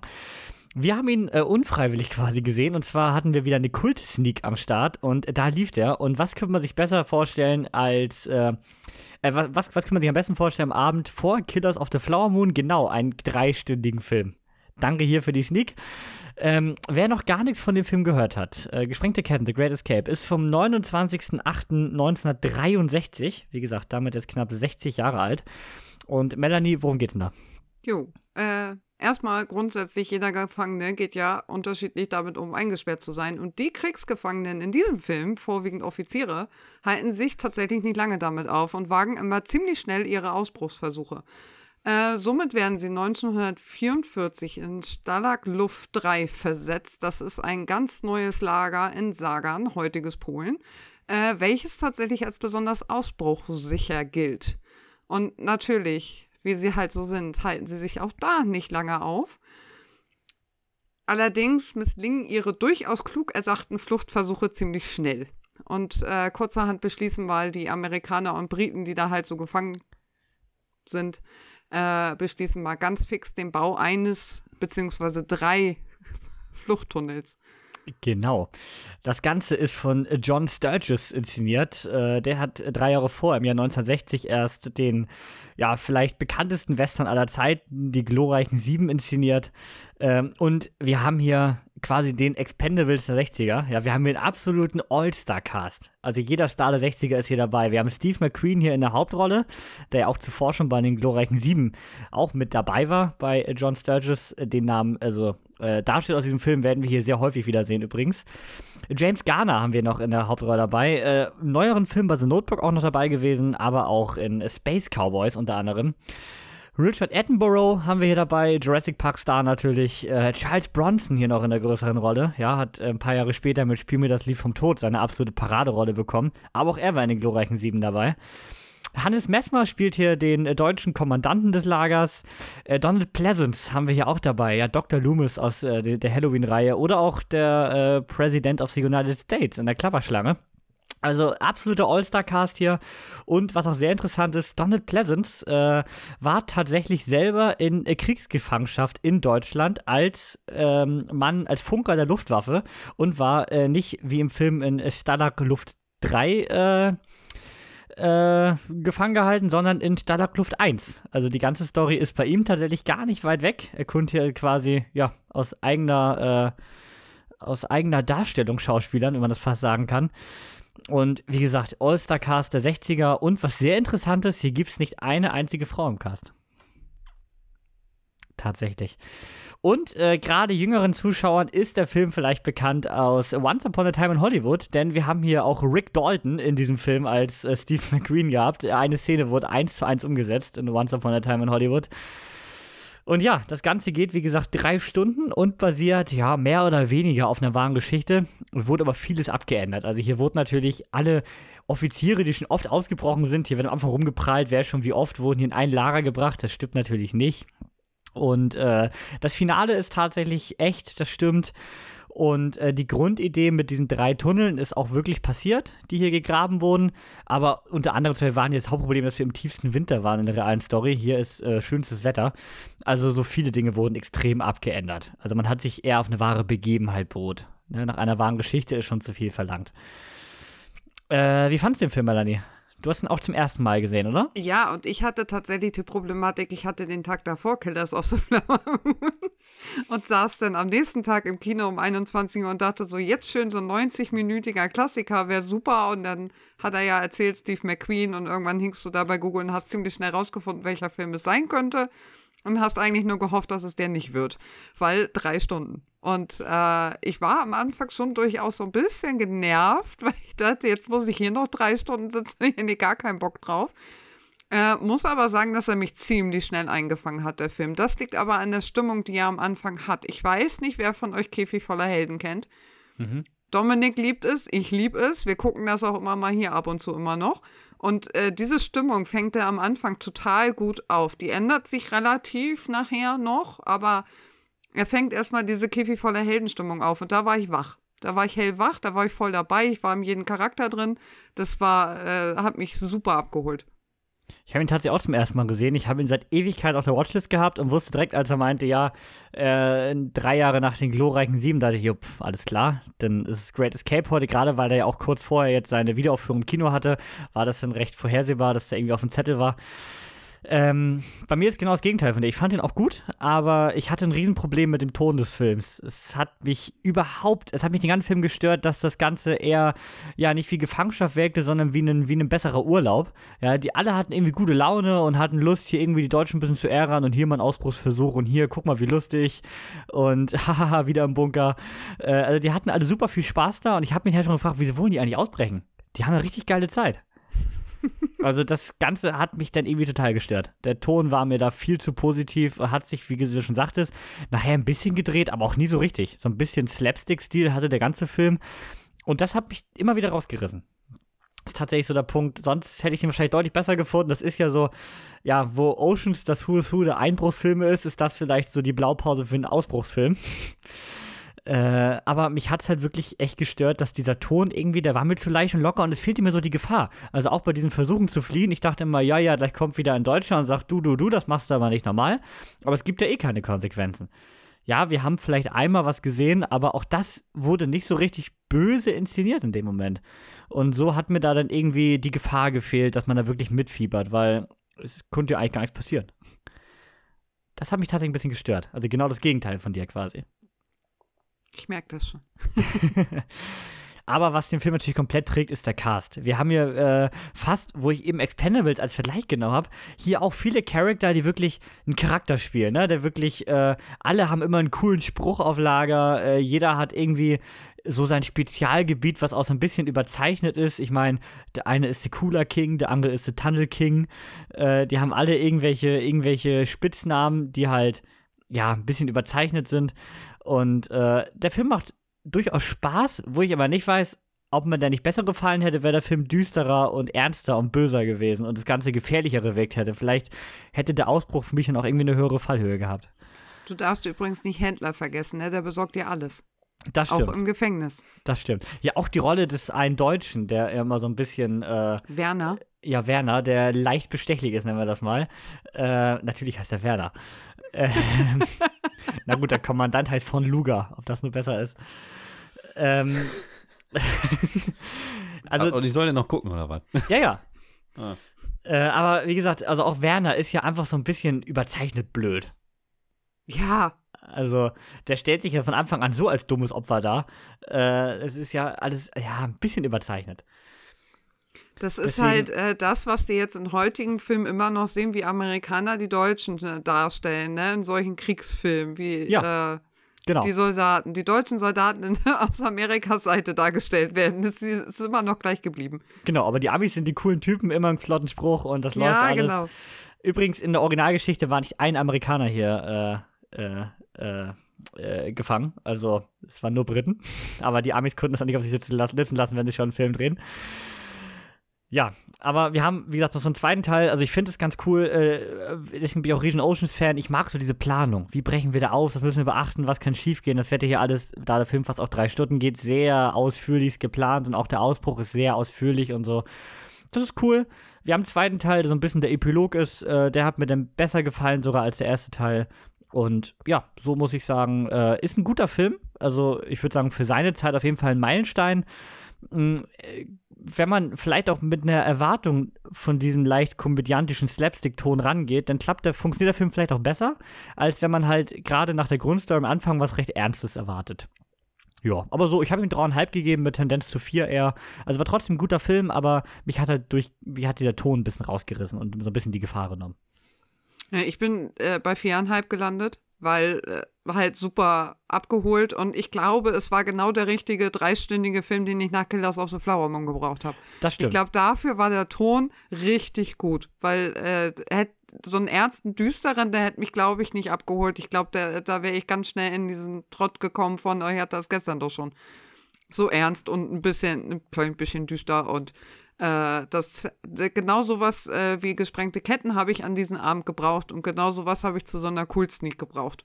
Ja, und ich glaube, genau nach dem, was Niklas eben gesagt hat, wird er ihm auf jeden Fall gefallen, was Niklas der of Laumung gesagt hat. Denn du hast hier mehr als genug Identifikationsfiguren, du hast einen lockereren Ton. Ich merke schon, du bist ja eher so ein bisschen Fan von den, ich sag mal, etwas leichteren. Also gar nicht von der, vom Anspruch her, aber vom Ton her etwas leichteren Filmen. So wirklich düster und am besten noch kein Happy End, bist ja nicht so der Fan. Ja, ich gucke die Dinge, äh, weiß ich gucke Filme immer noch zur Unterhaltung, um so aus der realen Welt ein bisschen auszubrechen. Und da ist es förderlich, wenn er, wenn er ein bisschen positiver ist. Obwohl auch da ist das ja wieder subjektiv, würde ich fast sagen. Also manche unterhält es auch, also wir wüssten, eine Person im Freundeskreis zum Beispiel, manche unterhält das ja auch, wenn Leute möglichst äh, ausführlich zersägt werden. Äh, das ist so wie, wie so ein Saw, das holt manche Leute ja auch aus dem Alltag raus. Weil das einfach sehr so, abstrakt ist es ist immer spannend, wenn man was erlebt, was man so im Alltag nicht hat. Ne? Und wenn so ein sehr reicher Mensch sich halt anguckt, wie Will Smith in, wie heißt dieser Film, wo er diesen Loser spielt, äh, richtig verkackt, ist das für den auch spannend, weiß ich. Ja, das kann sein, ja, stimmt. Ja, aber deswegen, das ist ja für jeden was anderes, was ihr dann vielleicht unterhält. Das ist wie genau, es, es soll ja Menschen geben, ich finde es ja immer super, wenn eine Story fiktiv ist und mich ein anderes Universum abholt. Sei das Fantasy genau. wie ein Herr der Ringe oder Sci-Fi à la Star Wars. Aber du bist halt in einer komplett anderen Welt, in der du dich verlieren kannst, die super viel Inhalt bietet, auch drumherum. Auch das kann Leute ja super abholen. Ja, aber jetzt ein zwölfstündiges Startup-Seminar als Filmfans nicht geil, ne? Nee, muss nicht sein, muss ich sagen. Ja, also deswegen fand ich auch sie, sie, sie accounted nicht gut. ich mochte den halt wirklich nicht. War ich aber auch kein Fan von. Ja, und äh, damit äh, würde ich sagen, haben wir hier die perfekte Überleitung zu den Sneak-Erlebnissen.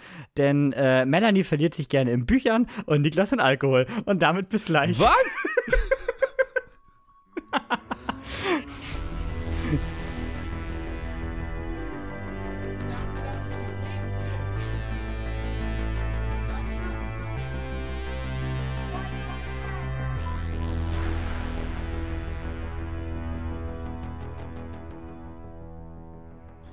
So, und damit darf ich euch jetzt mal zurück begrüßen. Und ihr wisst, was das heißt? Nachhilfe ist angesagt. Oder Kevin? Ja, es geht um Schriftsteller. Oder Melanie? ich habe heute ganz schön viel zu tun. Ich sollte nicht so oft das Skript hier schreiben. Das ist ja schrecklich. Ja, du hast heute alles. Ich meine, ich habe mich schön um sieben wurden wir auf und ich habe mich um Viertel vor sieben hingesetzt. Alles war vorbereitet. So stelle ich mir das vor. Mega. Einfach, einfach wegdelegieren. Also richtig gut erstmal hier Props an Melanie, die hat hier ein hervorragendes Skript ausgearbeitet. Deswegen ist die Folge auch heute so gut. Nur wegen Melanie. Oh, uh. So. So, was? Erzähl uns doch mal, worum geht es denn in The Hm, Lesson, genau, der am ich- 26.10. jetzt im Kino Ich wollte nämlich gerade sagen, was jemand auch wegdelegiert hat, war der Nachhilfeunterricht für seinen Sohn. Es, Oh, was eine Überleitung. Ui. es geht um Liam Summers. Der ist angehender Schriftsteller und großer Fan des Schriftstellers J.M. Sinclair. Da kommt ihm die Stelle als Nachhilfelehrer bei seinem Sohn, natürlich wie gerufen, die Helena Sinclair, also die Frau ihm anbietet. Liam soll Bertie, also den Sohn, dabei helfen, die Aufnahmeprüfung an einer Elite-Universität zu bestehen. Und schnell stellt Liam fest, dass diese Familie ziemlich verkorkst ist. Ja, so eine richtige Bonzen-Stop-Familie. Ja. Aber so richtig kli klischee-mäßig. Stellt euch alles vor. Klassische Musik, äh, verwöhnter Sohn, äh, dekadente Abendessen, äh, ist alles dabei. An einem die so- riesigen Essenstisch, wo ganz viele sitzen können, aber immer nur drei Personen sitzen, ne? mit so einem richtigen Kli Kli Klischee-Butler, Butler, den selbst Bruce Wayne einstellen würde. Also alles dabei. Ne? Das Ganze ist ein britischer Film, ist das Spielfilmdebüt von äh, Alice äh, Stru Stru Struton. Struton? Frag mich nicht, wie man diesen Nachnamen ausspricht. Spannend ist aber, das Ganze wurde in Hamburg gedreht. Eigentlich fast komplett, sowohl die Innenaufnahmen als auch die Außenaufnahmen und wurde damit auch schön von der, von der deutschen Filmförderung hier mal wieder schön durchgeballert. Also da wurde richtig Kohle reingeschoben. Und äh, ich fand den Trailer eigentlich nicht schlecht. Also als einzigen wirklichen Star haben wir hier äh, Richard E. Grant in der Hauptrolle des J.M. Sinclair. Äh, ist mir am positivsten in Erinnerung aus Can You Ever Forgive Me? Ja, der einzig gute Film mit Melissa McCarthy. Guckt ihn euch an, wenn ihr ihn nicht kennt. Ist nämlich der einzige Film, wo sie keine Komödie spielt. Sie ist nämlich nicht lustig. Ähm, so, genug des Hates. ähm, äh, auf jeden Fall er hier in der Hauptrolle, der Rest äh, Julie Delphi, Daryl McCormack und Stephen Macmillan, alles recht unbeschriebene Blätter aus meiner Sicht. Und Melanie, erzähl du doch erstmal, du warst ja mitten in der Sneak, wie fandst du den denn? Ich habe keinen Trailer vorher gesehen, ne? Das heißt, ich hatte gar keine Ahnung, was jetzt passiert und ich sah nur Schriftsteller geil. Es geht um Bücher. Liebe ich. Es geht um Literatur und Bücher, ich bin voll dabei. Ja. Und damit war es das dann aber auch so ziemlich. Also ich finde es eigentlich eine recht coole Geschichte, die da erzählt wird, die auch eigentlich recht interessant sein kann und auch seine interessanten Momente hat. Sie hat aber zwischendurch wirklich einiges liegen lassen. Ja. Warst du mit bei der Sneak das Rätsel? Ja. Mit den Schriftstellern, die da Ja. im Keller tippen mussten? Auch mein hat Goal, mich ne? vom, der hat mich vom Ton sehr an den Film Ja. erinnert, finde ich. Also auch so, so düstere Schriftstellergeschichte mit düsteren Geheimnissen. Haben wir, nicht, haben wir nicht noch lustigerweise gesagt, die haben wahrscheinlich das Buch von J.M. Sinclair übersetzt? Ja, stimmt. Ich erinnere mich. Stimmt. Ja, also bei mir war auch so, ich hatte Lust nach dem Trailer, ich fand ihn eigentlich interessant, der wirkt spannend, wie so ein spannender Thriller. Ähm, war auch jetzt nicht mega lang, wenn ich richtig im Kopf habe. Nö, 100 Minuten, das ist okay. Ähm, aber der Funke wollte nie so richtig überspringen. Alle Charakter wirkten irgendwie unsympathisch und so waren mir die auch alle irgendwie recht egal.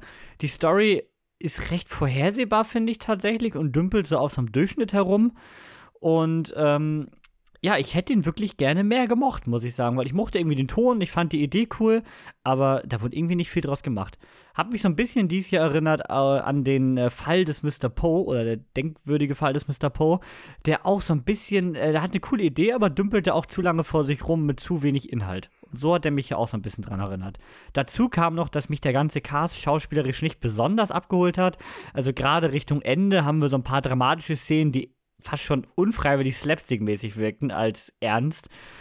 Weiß ich nicht. Also hat mich dann nicht so richtig abgeholt. Hätte ich gerne mehr gemocht, hat dann so immerhin noch eine durchschnittliche Wertung von 2,5 bekommen, weil der hat gute Ansätze, hat eine gute Idee, aber so richtig übergesprungen ist von mir der Funken, wie gesagt, nie.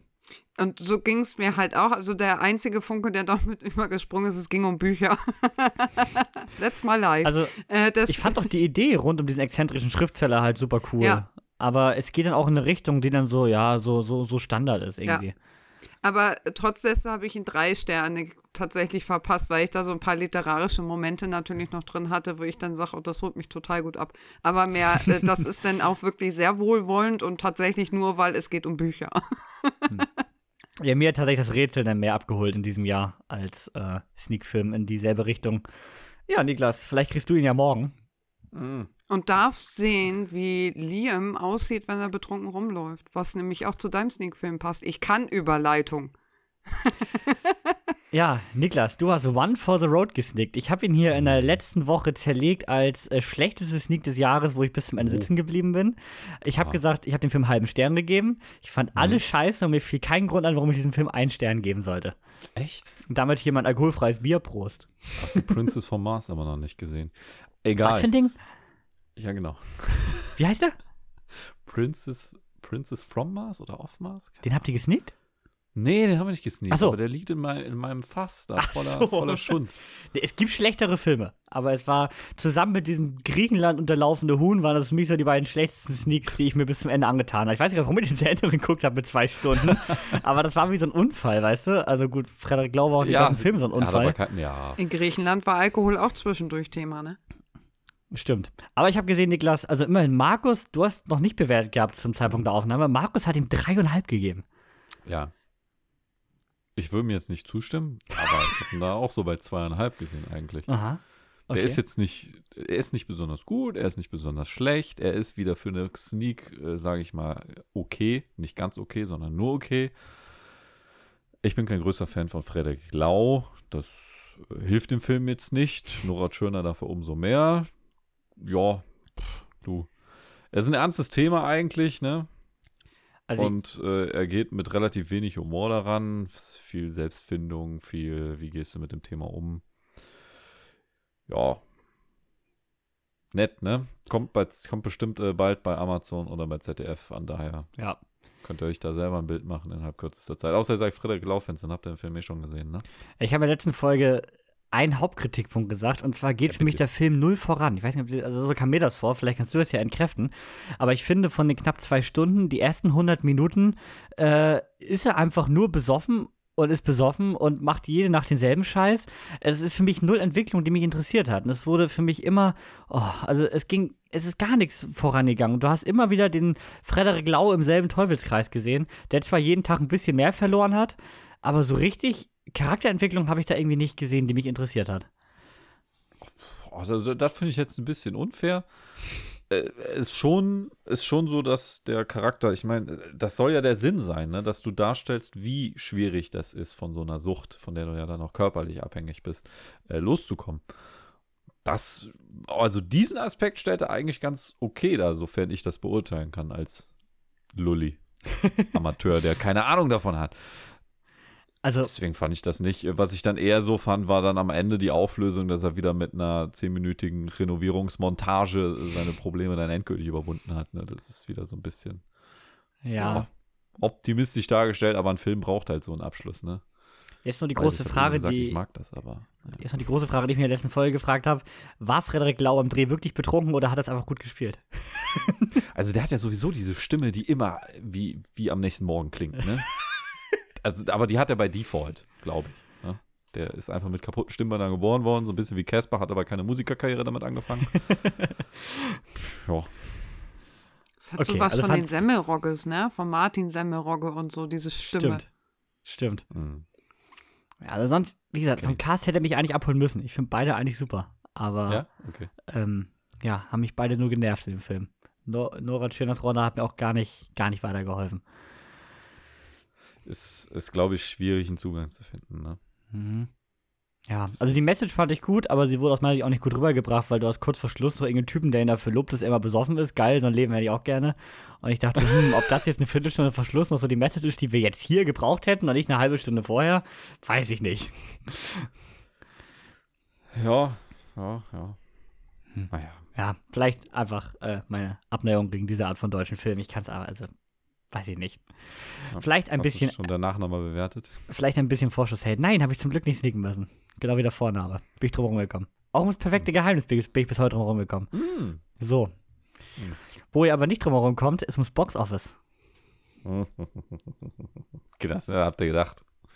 Zahlen. Nicht mehr, ne? Doch. Jetzt wieder von mir. Ähm, wir fangen an mit dem ältesten Hasen. Nicht nur auf der Darstellerseite, sondern auch äh, was die Laufzeit in den Kinos heute angeht. Und zwar die Equalizer 3. Ja, das, äh, ja, ich sag mal, der Abschluss der, der Trilogie rund um äh, Denzel Washington und seine, na, ich sag mal, der Typ, der für Gerechtigkeit sorgen soll. Und äh, was soll man sagen? Der Film läuft aus. Wir sind in der achten Spielwoche. Er hat jetzt noch mal fast 6 Millionen zugelegt im Vergleich zu den Zahlen der letzten Woche und ist bei 182 Millionen angelangt. Ich weiß, er läuft bei uns noch im Kino, aber äh, ja. Was soll man zu dem Ergebnis sagen? Es passt voll ins Franchise rein. Wenn er da noch mal 10 Millionen draufschlägt in den nächsten zwei Wochen, dann ist er auch auf Niveau von Equalizer 1 und Equalizer 2, die ja jeweils 190 Millionen eingespielt haben. Von daher würde ich das Ganze okay nennen auch im Anbetracht des Budgets von 70 Millionen. A Haunting in Venice hingegen hat nicht so ein rosiges Ergebnis, kein, kein beschissenes, ist jetzt kein Expendables, aber 112 Millionen und 898.000 in der sechsten Spielwoche sind jetzt bestimmt nichts, wo man sagen müsste, meine Güte, der hat die Kinos aber richtig dominiert. Lustigerweise läuft er noch relativ gut. Also er hat nochmal 6,8 Millionen zugelegt. Generell, wenn man sich so die, die Box-Office-Charts ansieht von den Wochen, ist er noch in den oberen 10 vorhanden. Was mich persönlich überrascht hat, denn gefühlt ist dieser Film seit, naja, zwei Wochen nachdem er rauskam, war er irgendwie irrelevant. Zumindest in meiner sehr subjektiven Wahrnehmung. Ja, der, ich habe auch wenig Stimmen, die den gut fanden in meinem Umfeld. Also auch jo. da ist ja nicht so, dass der die gute Mund Mundpropaganda kriegt. Ja. Er performt halt nicht so viel schlechter als äh, Tod auf dem Nil. Nee. Um ehrlich zu sein. Er ist jetzt, äh, Tod auf dem Nil hat äh, 130 Millionen eingespielt, der jetzt 104, wie gesagt. 112, äh, das sind ja ein bisschen abweichende Zahlen, je nach welchem Portal man guckt. Okay. Ja. Würde ich sagen. Ja. Er ist günstiger gewesen als Tod auf dem Nil, also besser auf jeden Fall. Ja. Das kann Aber man so sagen. Als Studio wäre ich jetzt nicht so interessiert an der noch mehr Teil, muss ich sagen, weil keiner so richtig abgeräumt hat. Ist schade eigentlich. Ne? Dabei wäre es, glaube ich, ich würde mir. Gut, das hat man jetzt gesagt, ne? man würde gerne andere Filme mit der Perot sehen. Das war jetzt ein anderer Fall und er war trotzdem nicht so beliebt. Und das war schon der dritte. Also ist ja nicht so, dass er einen Versuch hatte. Ist wie du, wie du vor zwei Wochen schon mal gesagt hast. Kenneth Branagh selber spannend, wie er diese Rolle spielt. Aber anscheinend funktioniert es drumherum nicht richtig. Und er hat ja eigentlich aktuell den Hype des Genres, da haben wir letztes Mal gar nicht drüber geredet. Ich meine, gerade mit Knives Out sind ja diese Whodunits aktuell wieder äh, so ein bisschen auf dem Hoch. Knives Out super beliebt. Wir haben wiederum mit Seahauser Run eine recht coole äh, ja, Hommage daran bekommen. Also das Genre ist ja bei weitem nicht tot aktuell. Aber. Ja, gut, ich. Ist für mich aber trotzdem so ein Fernsehgenre, ne? Ja, obwohl ich Knives Out, also gerade den ersten, der war ja im Kino echt erfolgreich. Das zwei natürlich nur ein Netflix-Film war, gut. Kann er auch nichts für. Kann wir, wir für haben ihn im Kino gesehen, bei eisigsten Temperaturen. Ah, ja, ja, ja, ja, stimmt, da war ja was. ähm, aber machen wir weiter, wo es einem auch vielleicht schaurig den Rücken runterläuft, ist bei The Nun 2. Äh, Horror Conjuring-Franchise, ihr wisst, was da abgeht. Fünfte Spielwoche, 262 Millionen. Hat er mittlerweile eingespielt weltweit. Und das ist Franchise-typisch okay. Fürs Erste. Ich sag mal so, Conjuring 2 war zwar teurer, hat dafür aber auch 310 Millionen eingespielt. Also er könnte noch ein bisschen was machen. Halloween ist ja aber auch noch, ähm, liegt ja noch vor uns. Mhm. Vielleicht kriegt er da nochmal so einen kleinen Boost. Wobei die Konkurrenz da ja nicht, nicht gerade klein ist. Ne, stimmt. Wer da nicht, wer zu dieser Konkurrenz definitiv nicht gehört, ist Expendables 4. Und ja, Leute, ich, ich habe mir Mühe gegeben, ja. Weißt du, ich gehe da zweimal rein. Schleppt da nochmal Leute mit. Hat nicht gereicht. ist jetzt in der fünften Spielwoche, ist er parallel mit den Nun gestartet in Deutschland, äh, bei 49 Millionen. Wir haben Halbzeit, was das Produktionsbudget angeht. Und es ist immer noch der erbärmlichste Eintrag für dieses Franchise, der jemals ähm, veröffentlicht wurde. Und zwar deutlich. Deutlich. Selbst Expendables 3 hat ja noch 209 Millionen eingespielt. Schade. Ja. Aber sie wissen, woran es gelegen hat. Müssen sie einfach die äh, letzten Folgen hören. Machen wir deswegen schnell weiter. Die Creator. Mhm. Dem kann ich es ja, ne? Oh ja. Hat aber leider auch nur 90 Millionen eingespielt. Jetzt in seiner vierten Spielwoche hier. Ein Zuwachs von 11 Millionen ist okay. Aber es ist leider doch so, dass der Film so ein bisschen verhungert. Oder was sagt ihr dazu? Ja, aber ich hätte auch nicht mehr erwartet, leider. Also ich habe nicht erwartet, dass er seine 200, 300 Millionen kriegt. Nee. Und du hast einfach bei Sci-Fi, glaube ich, ein Riesenproblem, wenn du keinen Franchise dahinter hast aktuell. Wenn da nicht Star Wars, Star Trek, irgendwas draufsteht. Mein Nim Valerian ist genauso gefloppt von dem Luke Besson, der eigentlich recht große Ambitionen hatte. Oh, der war auch so gut. Viel besser als den aktuellen Luke Besson-Film, aber naja, gut. Sag mal kurz, wie, wie fandest du Dogman, Niklas? Hast du ihn gesneakt, ne? Äh, derbe unrealistisch. Hunde können lesen und ähm, haben die Intelligenz eines 14-Jährigen. Ja, da war Valerian natürlich hochrealistisch, das ist natürlich ein klar. Nein, aber bei Valerian versucht mir keiner was zu verkaufen, dass es, äh, dass das in der normalen Welt passiert. Was ja aber Wahnsinn ist tatsächlich, ein Großteil der Sachen haben die Hunde am Set tatsächlich äh, wirklich gemacht. Also ich weiß nicht, es waren wahrscheinlich die best äh, ähm, trainiertesten Hunde, die ja in einem Filmset waren. Also ein groß, es war, war wohl, es war wohl kein CGI-Hund in diesem Film. Nein, das, das, ist auch, also was die, was die Performance der Hunde mhm. an sich angeht, ist ja auch alles super. Also die Trainer haben da hohe Arbeit geleistet, alles toll gewesen. Ähm, dass ein Hund diese Tätigkeiten für sich genommen durchführen kann, bestreite ich nicht. Nur die, nur die, diese, weißt du, diese Kette an Tätigkeiten. Die, die, nee, die brechen nicht in eine Villa durch ein offenes Fenster ein, laufen da alle Amok, äh, während der andere draußen ablenkt und klauen dann nur die wertvollsten Steinchen aus den. Nee, komm. Also, er war trotzdem der bessere Hundefilm in diesem Sommer als ging das zu Doggy Style. Ja, Doggy Style war halt einfach nur dumm. Aber Hallo. der hier war jetzt auch irgendwie. Ach, Mann. Machen wir weiter. Ich merke schon, wir kommen ja nicht auf einen Das große Grauen geht weiter, äh, Sword 10. So. äh, so. Ähm, 13 Millionen hat dieser Film vermeintlich nur gekostet. Ich glaube, ich gucke mal, ob da was Aktuelles drin. Nein, 13 Millionen. 13 Millionen soll er gekostet haben. Und er hat dann doch geschafft, 78 Millionen einzuspielen. Ich denke mal, wenn man sich den Bericht von Denan 2 ansieht, ist das ein bisschen enttäuschend. Andererseits hat man ja auch einen gewissen Vorsprung, was das Franchise angeht. Und die Sora war ja generell nie dafür bekannt, besonders hohe weltweite Einspielergebnisse zu erzielen. Spitzenreiter, was das angeht, ist aktuell Saw 3. Ja, die ganz alte Kamelle. Äh, 163 Millionen. Hm. Weil du hast bei Saw ja. natürlich auch noch Angst Publikum als bei Senan. Senan gucken natürlich auch viele 16-jährige Mädchen, die sich einfach gruseln wollen. Die so. gucken aber auch zwei Jahre später kein Saw. Ist das nicht so? Würde ich sagen. Also kann ich mir, ich glaube, Saw hat schon seine, sein, sein Torture-Porn-Stammpublikum äh, und der Rest guckt es halt auch nicht. Aber ich habe gehört, bei dem kommt es gar nicht so gut an, ne? Wo Saw 10 ja recht gute Kritiken kriegt, immerhin. Die Frage ist, welche Richtung du erwartest von Film. Wow. Aber ich sag mal so, ne, du hast jetzt das zehnfache Budget von Saw 1 gehabt. Also Saw 1 ist hier mit lächerlichen 1,2 Millionen US-Dollar Budget angegeben und hat 103 Millionen eingespielt. Mein erster Teil ist noch was anderes. Ja, ich weiß, ich sag ja. Es gibt, es gibt ja einen Grund, weswegen man zehn weitere gemacht hat. Da das stimmt wohl. Das ist einfach nur das. Ich stelle ja nur fest. Ob die Not getan hätten, ist auch eine andere Frage. Genau. Ähm, wie ich feststelle, was das, die Neuauflage von Der Exorzist so kann, 18 Millionen hat der Spaß gekostet. Wir sind in der dritten Spielwoche und wir haben 107,59 Millionen Dollar eingespielt. Ist okay.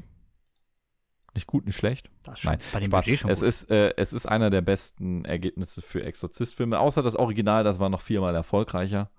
Kann ja noch werden. Wie gesagt, Halloween steht vor der Tür. Das ist halt unglaublich schade. Ne? Ein Film wie Creator kriegt Wahnsinnskritiken, ist super krass gemacht und so ein, ja, wirklich komplett runtergeranteter äh, Exorzist-Reboot, ja, Reboot können wir zum Acen nennen, äh, kriegt nur grottige Kritiken und ja, die Leute laufen rein. Ne? Das ist halt echt schade drum. Gönnt man leider den Film nicht, muss ich ehrlich sagen. Ich habe ihn noch nicht gesehen. Äh, ich finde aber auch Exorzist eine Sache, die interessiert mich gar nicht. Ähm, deswegen habe ich da auch keinen Bock drauf, aber Äh, Finde ich schade. Also, äh, ja, gönne ich dem Film nicht so. Nee. Okay, okay, okay. Dann machen wir mal weiter. Dem gönne ich ganz viel. Dem gönnst du ganz viel? Was ist das so? Oh ja. Mhm. Äh, ich kenne die Person nicht. Wie heißt der? Ta Talor Swift. Die Eras Tour. Ist das ein Auto? Ja, ist so eine, so eine, so eine Indie-Künstlerin, weißt du? So, so, ich glaube, Die glaub, macht die hat mal Country gemacht. Ja, Nicht und die macht, bekannt überhaupt nicht, ne? Das ist genau, die hat damals Country gemacht und jetzt ist sie so in Gangster-Rap abgerutscht. Ach, Gangster Rap Ja, ja, ist und das, damit, und damit äh, geht sie jetzt mit Eminem auf Tour. ne? Mit Eminem. Ja. Eminem. Ja, ja, Okay. der ist so ihr Mentor geworden. Ähm, jedenfalls, dieses, dieses komische Meisterwerk, da hat angeblich nur 20 Millionen gekostet. Also, das ist aber auch wirklich nur das, was sie den Kameraleuten und den Cuttern bezahlt haben, würde ich mal behaupten. Ja, ja, genau. Äh, die Show dahinter wird ja wahrscheinlich wesentlich mehr gekostet haben. Aber die wird sich ja schon wieder aufgrund von Stadiontickets refinanziert haben. Das ist richtig klug. Die, Le- Ja, die, nein, die, Leute, die Leute bei Creator sollten einfach mal Zuschauer ans Set lassen. äh, ja, gut, ne? Habe ich, hab ich die Zahl schon genannt? Nee. Nee? Okay. Zweite Spielwoche, 160 Millionen US-Dollar hat er eingespielt. Und ich habe da ja mal so rübergeluncht. Ne? Ich meine, das ist ja ein besonderes Genre, diese Konzert- oder Performance-Filme, wie ihr die nennen möchtet. Ne? Das habe ich letzte Woche ausgeführt. Du hast den Podcast nicht gehört. Buh. Mhm. Also, habe ich auch nicht. Merkst du direkt, ne? Hast du denn auch verglichen, wie so andere Werke dieses Genres abgeschnitten Ja, haben? das habe ich sogar er? mal. So. Und wer war Platz 2? Ähm, Justin Bieber. Mhm. Und Platz 3? Oh, ist jetzt aber schwer. Ähm, boah, so gut ist mein Gedächtnis dann auch nicht. War bestimmt Miley Cyrus? Ja. Ja! ja wunderbar. So. Super, dann gibt es da nichts Neues zu erzählen. Können wir zu guten Filmen weiterkommen. Äh, Killers of the Flower so, direkt unbeliebt gemacht.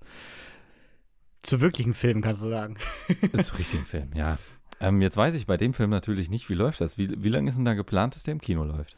Äh, ich meine, also ich habe eben nachgelesen, ich habe kein festes Fenster gefunden. Das heißt nur, dass Mhm. Apple TV, aufgrund, dass es eine Apple TV-Produktion ist, die Mhm. exklusiven Rechte im Streaming haben wird danach. Hm, hm, Aber ich glaube, Apple hat sich kein festes Startdatum bisher gesichert. ja. Ich ver- vermute mal, Apple macht das freimachen, wie sie Bock drauf haben. Ich, ich, wahrscheinlich wird das so sein. So ne? wie Disney das ja auch macht im Grunde bei ihren Produktionen. Wenn ein Film nicht gut performt, kommt er recht schnell zu Disney Plus. Wenn er krass performt, wie Avatar 2, kommt er recht spät zu Disney Plus. Ich denke mal, hier wird so. das genauso laufen. Ich meine, die haben ja mit Napoleon in Kürze, Kürze schon wieder die nächste, die nächste Kanone in der Pipeline. Ja, stimmt. Stimmt, stimmt, stimmt. So, ähm, was jetzt äh, den kommerziellen Erfolg da angeht, kann man das natürlich äh, dann nicht wirklich vergleichen, da ja da eigentlich auch eine Home Cinema Auswertung noch bevorsteht, die ja dann wahrscheinlich auch einen großen Teil ausmachen wird. Gerade für Apple ist das Ding auch eher als Prestigeobjekt anzusehen, Ja. Als wirklich etwas, womit sie Kohle machen wollen. Denn sie haben verdammt viel reingesteckt. 200 Millionen US-Dollar sind da in diesen Film reingeflossen. Aktuell ist das in unserer Liste damit der teuerste Film. Ich meine, doppelt so teuer wie Expendables 4. Wir wissen, wie gut der war. ähm, überteuert. und da hat er jetzt immerhin in der ersten Spielwoche 44 Millionen, schätzt man zurzeit, eingenommen. Und ähm, wenn man das mal so generell mit der Vita von Scorsese als Regisseur vergleicht, ist das okay. Kann man jetzt so sagen. Ähm, was am ehesten so, hm? Ich hätte ehrlich gesagt nicht gedacht, dass der Film an seinem ersten Wochenende die Eras Tour schlägt, ehrlich gesagt. Dafür Nee. hätte ich da den Hype noch zu groß gesehen rund um die ganze Taylor Swift-Ding und Killers of the Flower Moon als nicht massentauglich genug. Und er hat die Eras Tour geschlagen, was das Eröffnungswochenende anging. Äh, jein. Äh, finanziell tatsächlich äh, Domestic ebenfalls nicht. Aha. Allerdings hat er mehr Tickets verkauft, weil man muss bedenken, die Eras Tour verkauft halt sau viele IMAX-Tickets. ist Und natürlich richtig. allein- die kosten richtig Asche. Genau, also wir haben 27 Euro bezahlt, im, also 28 Euro im IMAX. Ich kann mir vorstellen, dass es in den USA noch mal teurer ist. Ich glaube auch normale Tickets, also nicht IMAX-Tickets, sind sehr teuer. Ja.